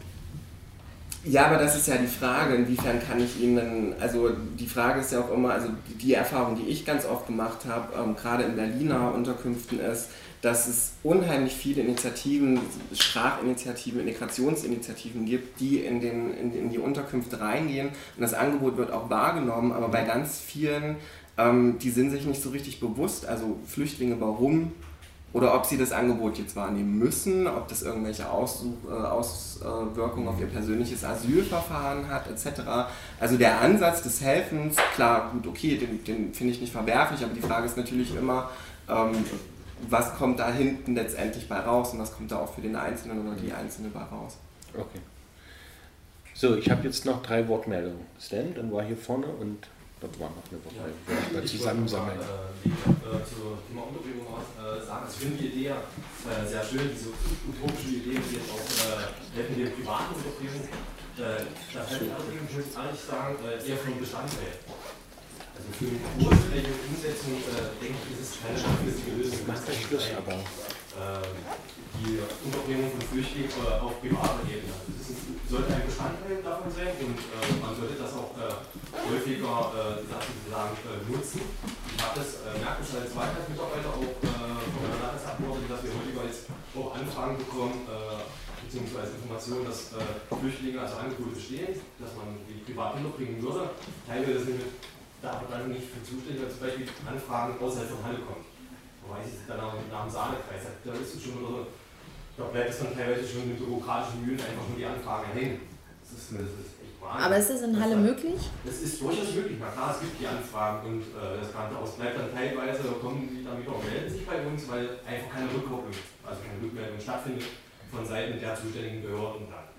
Äh, was ich jetzt aber sagen muss, da muss ich äh, der jungen Frau aus Hamburg mal recht geben. Also ich würde den Stadt hier auch, absolut nicht aus der Verantwortung äh, lassen wollen. Ich finde, er hat nämlich gerade den größten Anteil dafür zu sorgen, dass die Flüchtlinge hier menschenwürdig untergebracht wurden, äh, werden. Äh, aufgrund schon allein der deutschen, auch der EU-Handels- und Außenpolitik sind halt die Zustände in den Ländern dort so, wie sie halt gerade jetzt sind. Und mhm. da muss ich sagen, da muss der Staat auf jeden Fall den größten Anteil äh, dafür leisten, dass diese Menschen hier auch menschenwürdig untergebracht werden. Was wir zum Beispiel auf kommunaler Ebene das Problem haben, wir hatten äh, als Stadtratfraktion Anfang dieses Jahres, als äh, die Dinge die Partei mit den, unter anderem mit den Wohnungsgenossenschaften äh, im Gespräch, die uns klipp und klar gesagt haben, äh, dass so wie die dezentrale Unterbringung jetzt in Halle noch stattfindet, sie auf längerfristig Zeitraum das so nicht mehr gewährleisten können werden, aufgrund dessen, dass sie einfach zu größten Teil Einraumwohnungen vermieten. Und der Bestand der Einraumwohnung äh, geht quasi in Halle quasi gerade richtig gen Null. Und das heißt, für die Wohnungsgenossen zum Beispiel schon wieder entweder sanieren sie die Wohnung um. Das heißt, die, die jetzt zum Beispiel wie in Magdeburg leer stehen, müssen sie sanieren. Das kostet wieder. Jetzt haben wir in Halle aber auch zum Beispiel das Problem, dass die hallischen Wohnungsgesellschaften zum Beispiel wieder den hallischen Haushalt sanieren. Das heißt, wenn sie das natürlich langfristig in großem Umfang machen würden, können sie logischerweise auch weniger mit in den hallischen Haushalt finanzieren, was für den hallischen Haushalt wieder bedeutet für die Kommunalpolitik. Man kann zum Beispiel freiwillige Projekte, darauf wird es für bestimmte Fraktionen hinausläufen, das wiederum auch wieder da rückkoppeln, dann sagen, da können wir da wieder weniger machen. Das heißt, der Bund, der ja gibt einfach zu wenig Geld an die Kommunen weiter. Da muss mehr passieren von Seiten des Bundes, auch von Seiten der Landespolitik, dass die Kommunen vor allem auch finanziell so ausgestattet werden, dass sie halt auch die Freiwilligenleistung halt eben nicht, dass diese soziale Leitschiene auch entsteht, sondern dass sie das auch weiterführen können und äh, dass wir auch als Kommune weiterhin handlungsfähig bleiben und trotzdem in der Lage sind oder auch in die Lage versetzt werden, langfristig für diese Menschen äh, eine menschenwürdige Unterbringung zu gewährleisten, mit einer lang auch äh, Konzeption, dass wir die auch weiterhin dezentral nach ihren Bedürfnissen weiterhin auch unterbringen können. Damit sie ihr Leben halt dann nach drei Monaten, läuft gerade noch, ihr Leben selber gestalten können. Und ich denke, da ist äh, der Staat auf jeden Fall in der Pflicht und da äh, ist dieses Selbstengagement sehr wichtig und sehr gefragt, aber das kann langfristig nicht die Lösung sein, weil dann nehmen wir den Staat aus der, komplett aus der Verantwortung. Okay. So, jetzt war hier vorne noch eine Wortmeldung. Und dann würde ich ich glaube, dadurch, dass wir uns ja wieder alle auf der FDGO-Grundlage bewegen, aber trotzdem mal den Punkt von dir aufgreifen, also mit dem äh, Verwertungsinteresse. Also ich würde sagen, dass es gibt keine Verwertungsinteresse, aber das ist nicht die Praxis, wenn wir uns die Zahlen eigentlich anschauen. Also der, ich, würde, ich würde sagen, die Asylsuchenden haben vielleicht eher die Funktion einer Verwertung oder einer Drohung für die nicht verwertungsbereiten, die schon da sind. Also die Funktion der EU ist doch dieses äh, das, äh, Verwertungsinteresse also dass die Arbeitskräfte aus Rumänien und, äh, und aus Bulgarien reichen doch vollkommen aus für das, was in, was in Deutschland an Bedürfnissen da ist. Weil wenn ich mir die Zahlen angucke, also wenn wir uns mal die ähm, Statistiken angucken vom ALG 2, allein schon von denen, allein von Migranten, also ich rede sozusagen von Deutschen äh, mit Migrationshintergrund, beziehungsweise von Migranten, also gesicherten äh, Migranten, äh, die meisten haben nicht anerkannte Abschlüsse. Also es gibt in, in der ALG, in der, in der ganz klassischen, also wir reden nicht von Asylsuchenden, in der ganz klassischen ALG 2 Statistik, eine riesige Quote äh, von akademischen Abschlüssen, die nicht anerkannt werden, die vielleicht werden so einige von der Linkspartei, die bisschen älter sind, auch diese Praxis noch von Ostdeutschen kennen. Da gibt es auch nochmal unglaubliche Quoten von nicht anerkannten äh, äh, Abschlüssen zur DDR.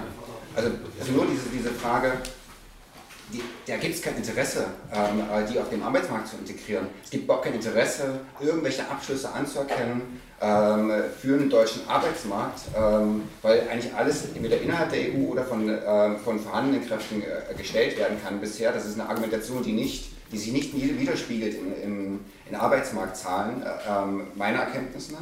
Und ich finde, man kann da viel eher, äh, viel eher auch was tun. Und ich finde, und da sehe ich zum Beispiel ganz wenig. Also, dass es so ganz viele unterschiedliche Mechanismen gibt, wie solche Anerkennungspraxen funktionieren. Also, es gibt zum Beispiel die Hochschulen, ähm, haben zum Beispiel Möglichkeiten, also die haben, die bilden so ein, so ein, so ein Pool, so eine Institution, die anerkennen, ähm, welche Hochschule überhaupt eine Hochschule ist im Herkunftsland.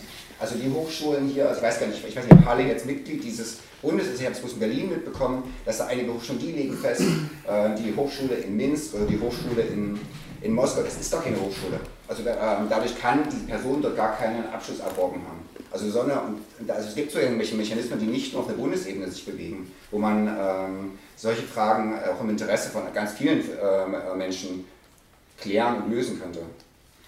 Okay, jetzt kleinen Moment, ich würde noch die eine Wortmeldung und äh, dann machen wir hier nochmal eine kurze Runde. Und äh, von mir der Hinweis, ähm, unten gibt es, äh, nee, nee, das ist äh, zu spät. Ich melde mich jetzt Was? Ja, wirklich. Der ist ja versteckt. Ähm, dann, äh, wir können nachher unten auch noch äh, gern äh, weiter diskutieren bei einem Bierchen. Äh, dann also bitte dort und also meine Nachfragen haben ganz pragmatischen Ansatz und weniger einen utopischen zur Unterbringung von äh, Flüchtlingen. Ähm, weil wir uns ja auch hier in Sachsen und Sachsen-Anhalt befinden, also Flächenländer mit hoher Wohnungsleerstandsquote und ähm, offensichtlich ja hier uns unter Linken auch fast ausschließlich befinden. Deshalb habe ich das war einer der Gründe, weshalb ich heute Abend hierher gekommen bin, um mal so aus erfahrenem Munde der Kommunalpolitik in Sachsen und linker Kommunalpolitik in Sachsen und Sachsen-Anhalt zu erfahren, wie ihr denn mit dieser Problematik der Unterbringung von Flüchtlingen ähm, umgeht in dem Moment, äh, umgeht in dem Moment, wo ähm, ihr äh, selbst in politischer Verantwortung steht. Es gibt ja den einen oder anderen linken Stadtrat oder linke Stadträtin und ähm, durchaus auch die eine oder andere Mehrheit, weiß ich nicht, aber ihr seid ja nicht ganz ohne Einfluss hier ähm, in diesen Flächenländern. Also ich beobachte, dass seit 15 Jahren äh, großartig Wohnungen abgerissen werden aus deutschen Bundesländern äh, zur Stabilisierung der Wohnungswirtschaft. Ähm, und äh, seit 15 Jahren wissen wir aber auch, dass äh, die Zahl der Flüchtlinge in Deutschland äh, eine zunehmende sein wird. Also wenn wir damals vielleicht die Kriegsflüchtlinge vor Augen hatten, weil es die Kriege einfach so noch nicht gegeben hat, jedenfalls nicht die heutigen Kriege, aber die ganze Problematik der Flüchtlings, äh, äh, Klimaflüchtlinge und so, das ist ein Thema, mit dem man sich also äh, auch schon viele äh, Jahre beschäftigt. Man hätte also gute Gründe auch haben können, diese Wohnungen stehen zu lassen oder vielleicht nicht ganz so viele abzureißen. Über eine Million Wohnungen in den letzten Wohnungen äh, in den letzten 15 Jahren aus Deutschland abgerissen worden. Also für mich ein großer Widerspruch. Jetzt aber die Frage ähm, über ähm, Aufgabe und Rolle des Staates ist, ist schon gesprochen worden, auch dass er unterschiedlich wahrgenommen wird in dem Moment, wo äh, die politischen Mehrheitsverhältnisse so oder so sind. Du hast es vorhin am Berliner Beispiel mal dargestellt, dass 2003 in Berlin dort ganz vernünftige ähm, äh, Verordnungen geschaffen worden sind, die dann aber 2010, 2011 irgendwie nicht mehr umgesetzt werden konnten. Das hat natürlich auch was mit der Veränderung des politischen Verhältnisses in Berlin zu tun. Dort haben wir jetzt nämlich wieder eine schwarz-rote Landesregierung. Also wie mutig ist die Linke in Sachsen und Sachsen-Anhalt, wenn sie hier in politischer Verantwortung steht, was tatsächlich die dezentrale Unterbringung von Flüchtlingen betrifft. Also ist die Gesellschaft hier in dieser Region so weit, so erwachsen, so, wie soll ich, nicht so gebildet ähm, oder so, so tolerant, äh, dass es tatsächlich zumutbar, der Bevölkerung zumutbar ist, vielleicht nicht ganz korrekt, äh, aber ich sage mal so gerade raus, der Bevölkerung über zumutbar ist, die Menschen tatsächlich dort in dieser Nachbarschaft in Größenordnung unterzubringen. Ähm, wir müssen ja die Sache uns auch nicht mal schön reden. Wir wissen ja, dass es in der Bevölkerung durchaus Vorbehalte gibt. Ähm, und wie geht ihr aber mit diesem Konflikt, wie geht ihr mit dieser Situation um? Gibt es da irgendwie Beispiele, die ihr irgendwie berichten könnt? Gesamtlich Noch die eine. Schließen daran, also ich würde sagen, ich wollte grundsätzlich Plädoyer abgeben für äh, zivilgesellschaftliches Engagement, weil das einfach den Diskurs voranbringt. Und ich glaube, das wird jetzt weniger die politische Ebene, aber halt die zivilgesellschaftliche Ebene, die kann das ja bewirken, dass eben in der Bevölkerung äh, eine größere Anteilnahme mit der Problematik einfach existiert. Und wenn, wenn sich zeigt, dass es tatsächlich Strukturen gibt, die äh, einer Logik folgen, dass man versucht, äh, diese Problematik von den Leuten fernzuhalten und eben ja, nicht damit zu konfrontieren, was es tatsächlich für ein Elend ist und was es tatsächlich für Mechanismen gibt, dann muss man eben konsequent sagen, okay, man muss halt versuchen, den Diskurs aufrechtzuerhalten und an möglichst vielen Schnittstellen eben ähm, das versuchen, in die Bevölkerung reinzutragen. Und äh, ich würde tatsächlich behaupten, dass ein, ein riesengroßes Gros der Vorurteile oder der Vorbehalte, die es in der Bevölkerung gibt, äh, mit Unwissenheit und mit, mit, mit, mit, mit Ängsten äh, zusammenhängt, die tatsächlich äh, eine, eine, ordentliche Analyse und eine ordentliche Diskussion nicht standhalten und dass einfach da die Vorbehalte oft damit zusammenhängen, dass die Leute einfach sich überhaupt rein beschäftigen. Und deswegen ist es halt wichtig, dass zivilgesellschaftliches Engagement und halt einfach das ganze, diese ganze Problematik äh, im, im Gespräch zu halten, so wichtig ist. Weil so kriegt man sowas halt ein bisschen gekillt und äh, alle anderen Sachen kann man jetzt überlegen, ob es noch politisch, äh, politische Möglichkeiten gibt oder was es für andere Argumentationen gibt. Aber das ist ja schon mal eine sehr praktische Arbeit, die man leisten kann. Vielleicht ganz kurz, äh, ich, schade, dass der Herr Betzüge jetzt ist er gerade kurz vor der Frage rausgegangen. Das wäre jetzt genau das Richtige gewesen.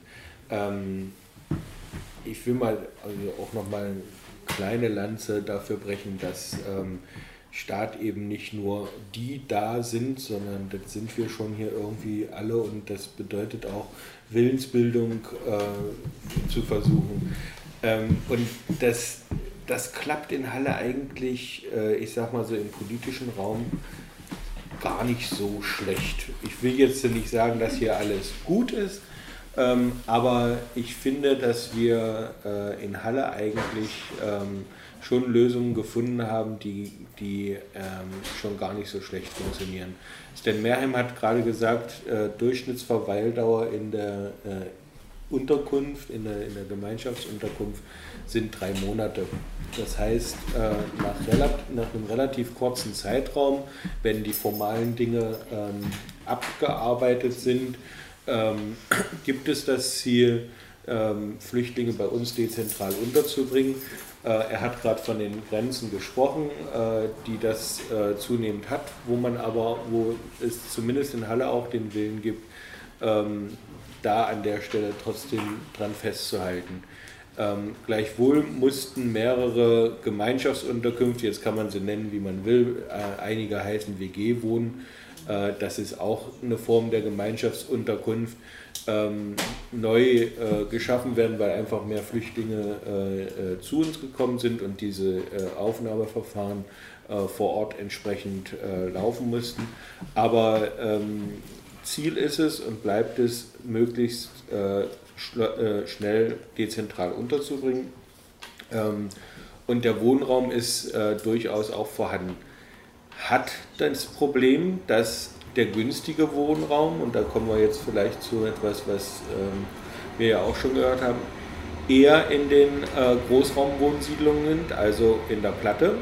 Ähm, dort zum Teil äh, die sozialen Verwerfungen an sich schon schwierig sind, sprich wieder dieses äh, ähm, äh, zum Teil auch dieses äh, Konkurrenzdenken, die kriegen ja alles und ich lebe hier von Hartz IV. Ja, ähm, hängt eben damit zusammen, dass äh, also gibt verschiedene Prozesse, die da eine Rolle spielen. Ähm, zum einen äh, sucht man sich die Gruppe, die dort eben schon wohnt, mein, äh, die also meine Landesbezugsgruppe ist. Ähm, zum anderen sind, dort ist da der Wohnraum relativ günstig. Das äh, macht es an einigen Stellen schwierig. Und ich hatte die Silberhöhe vorhin angesprochen. Ähm, dort gibt es eben tatsächlich äh, sich auch ähm, verschärfende ähm, äh, rechte Strukturen. Ähm, das das macht es eben vor Ort dann auch manchmal schwierig, obwohl es eben auch in der Stadt eine große Gegenbewegung äh, gibt und die Stadt auch mit äh, Sozialarbeitern vor Ort und so weiter und so fort, mit Initiativen ähm, entsprechend äh, gegensteuert.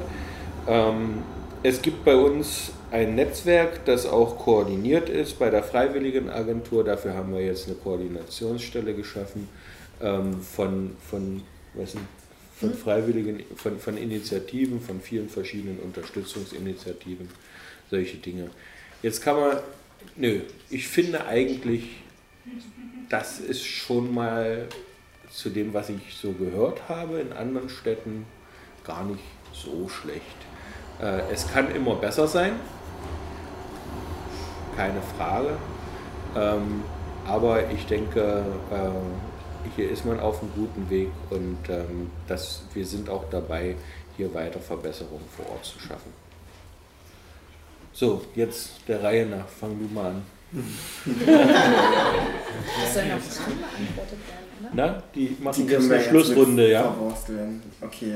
Ähm, ich versuche das mal äh, alles ein bisschen zusammenzuführen, zumindest so, dass es in meinem Kopf ein bisschen Sinn macht. Ähm, also ich mache mir ehrlich gesagt gar nicht so große Illusionen, was politische Zielvorstellungen etablierter Parteien anbelangt und würde einfach ganz frech behaupten, dass selbst wenn Macht, Machtverhältnisse in Städten, in Ländern oder auf Bundesebene unter etablierten Parteien anders werden, dass die, die grobe Situation keine andere und auch keine bessere wäre. Also es wäre tatsächlich mal spannend, man könnte mal tatsächlich so eine Studie machen und einfach mal auf Stadtebene oder kommunaler Ebene oder Landkreisebene gucken, wer ist da politisch irgendwie ähm, in verantwortlichen Positionen und welche konkrete Politik wird da gemacht und wie unterscheidet die sich zu ähm, Landkreisen, Städten, wo andere politische Verhältnisse herrschen.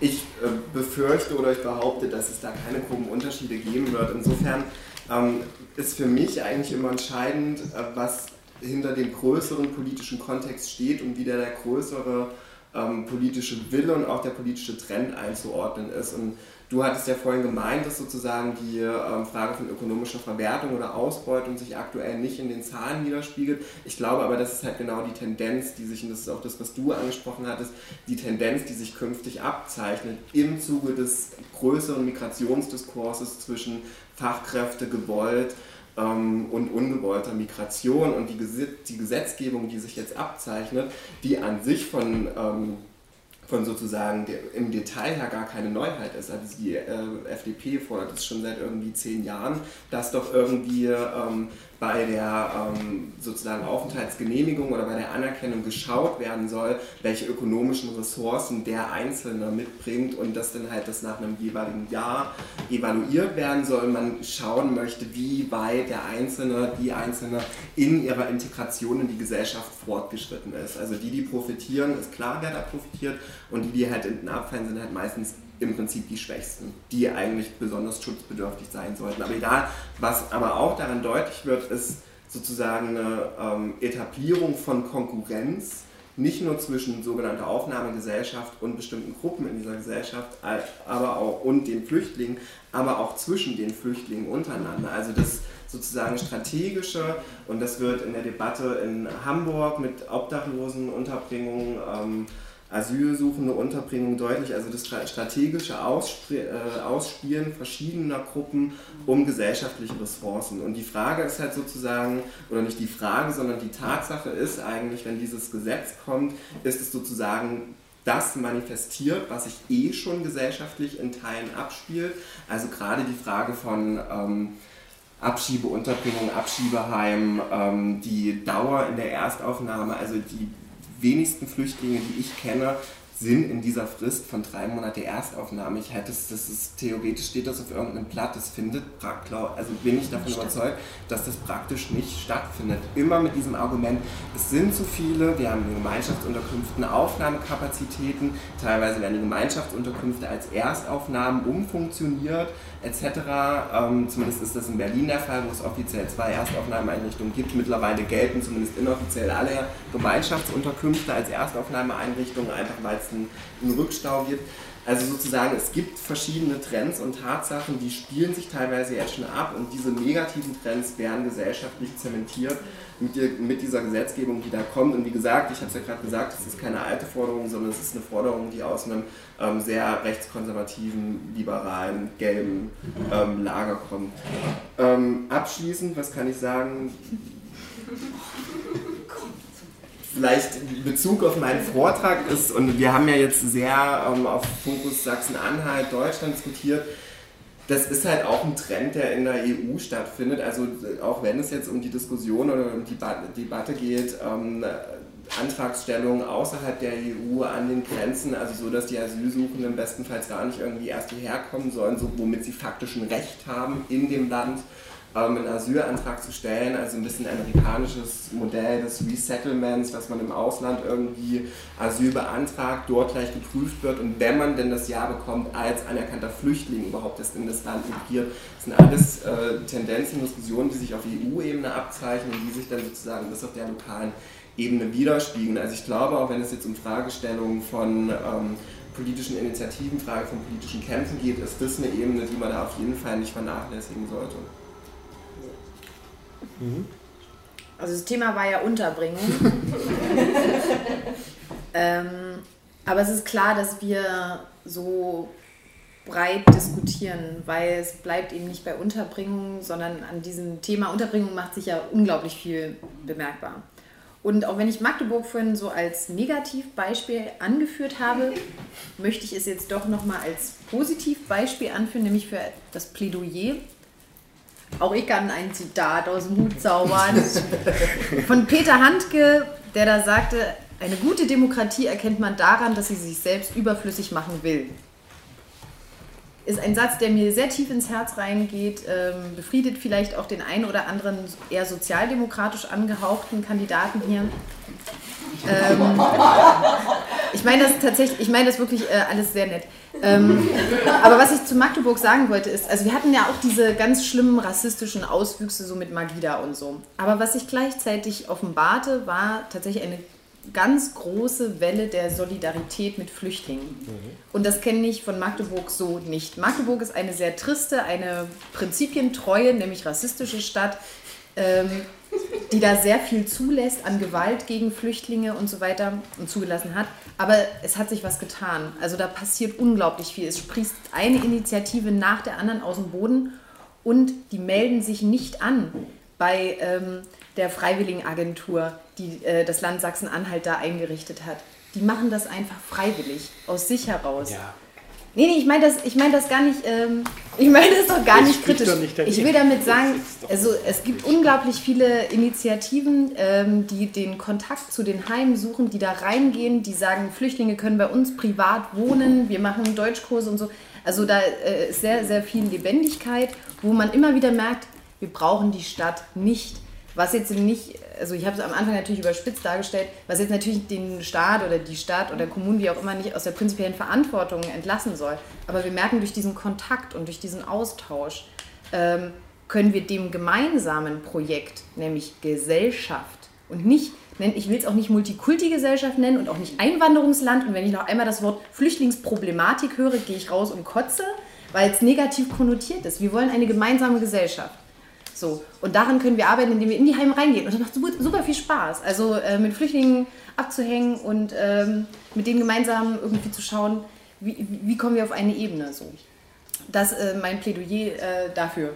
Und da sind Unterbringungen privat, finde ich, halt eine super Möglichkeit.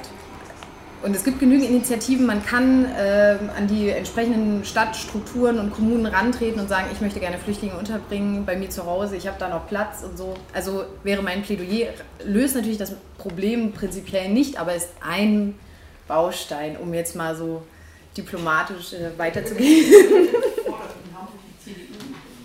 Ja, die CDU will jetzt 6000 Flüchtlinge äh, privat unterbringen und 6000 Flüchtlinge abschieben. Aber wenn die alle privat untergebracht sind, können die ja gar nicht mehr abgeschoben werden, weil dann ist die Solidarität so groß, dass das keiner mehr zulassen will. Mal schauen. Ähm, also wäre zu hoffen, dass so eine große Solidarität bei vielleicht auch CDU-Abgeordneten dort stattfindet. Ähm, das gibt es auch, also ist ganz interessant. Ähm,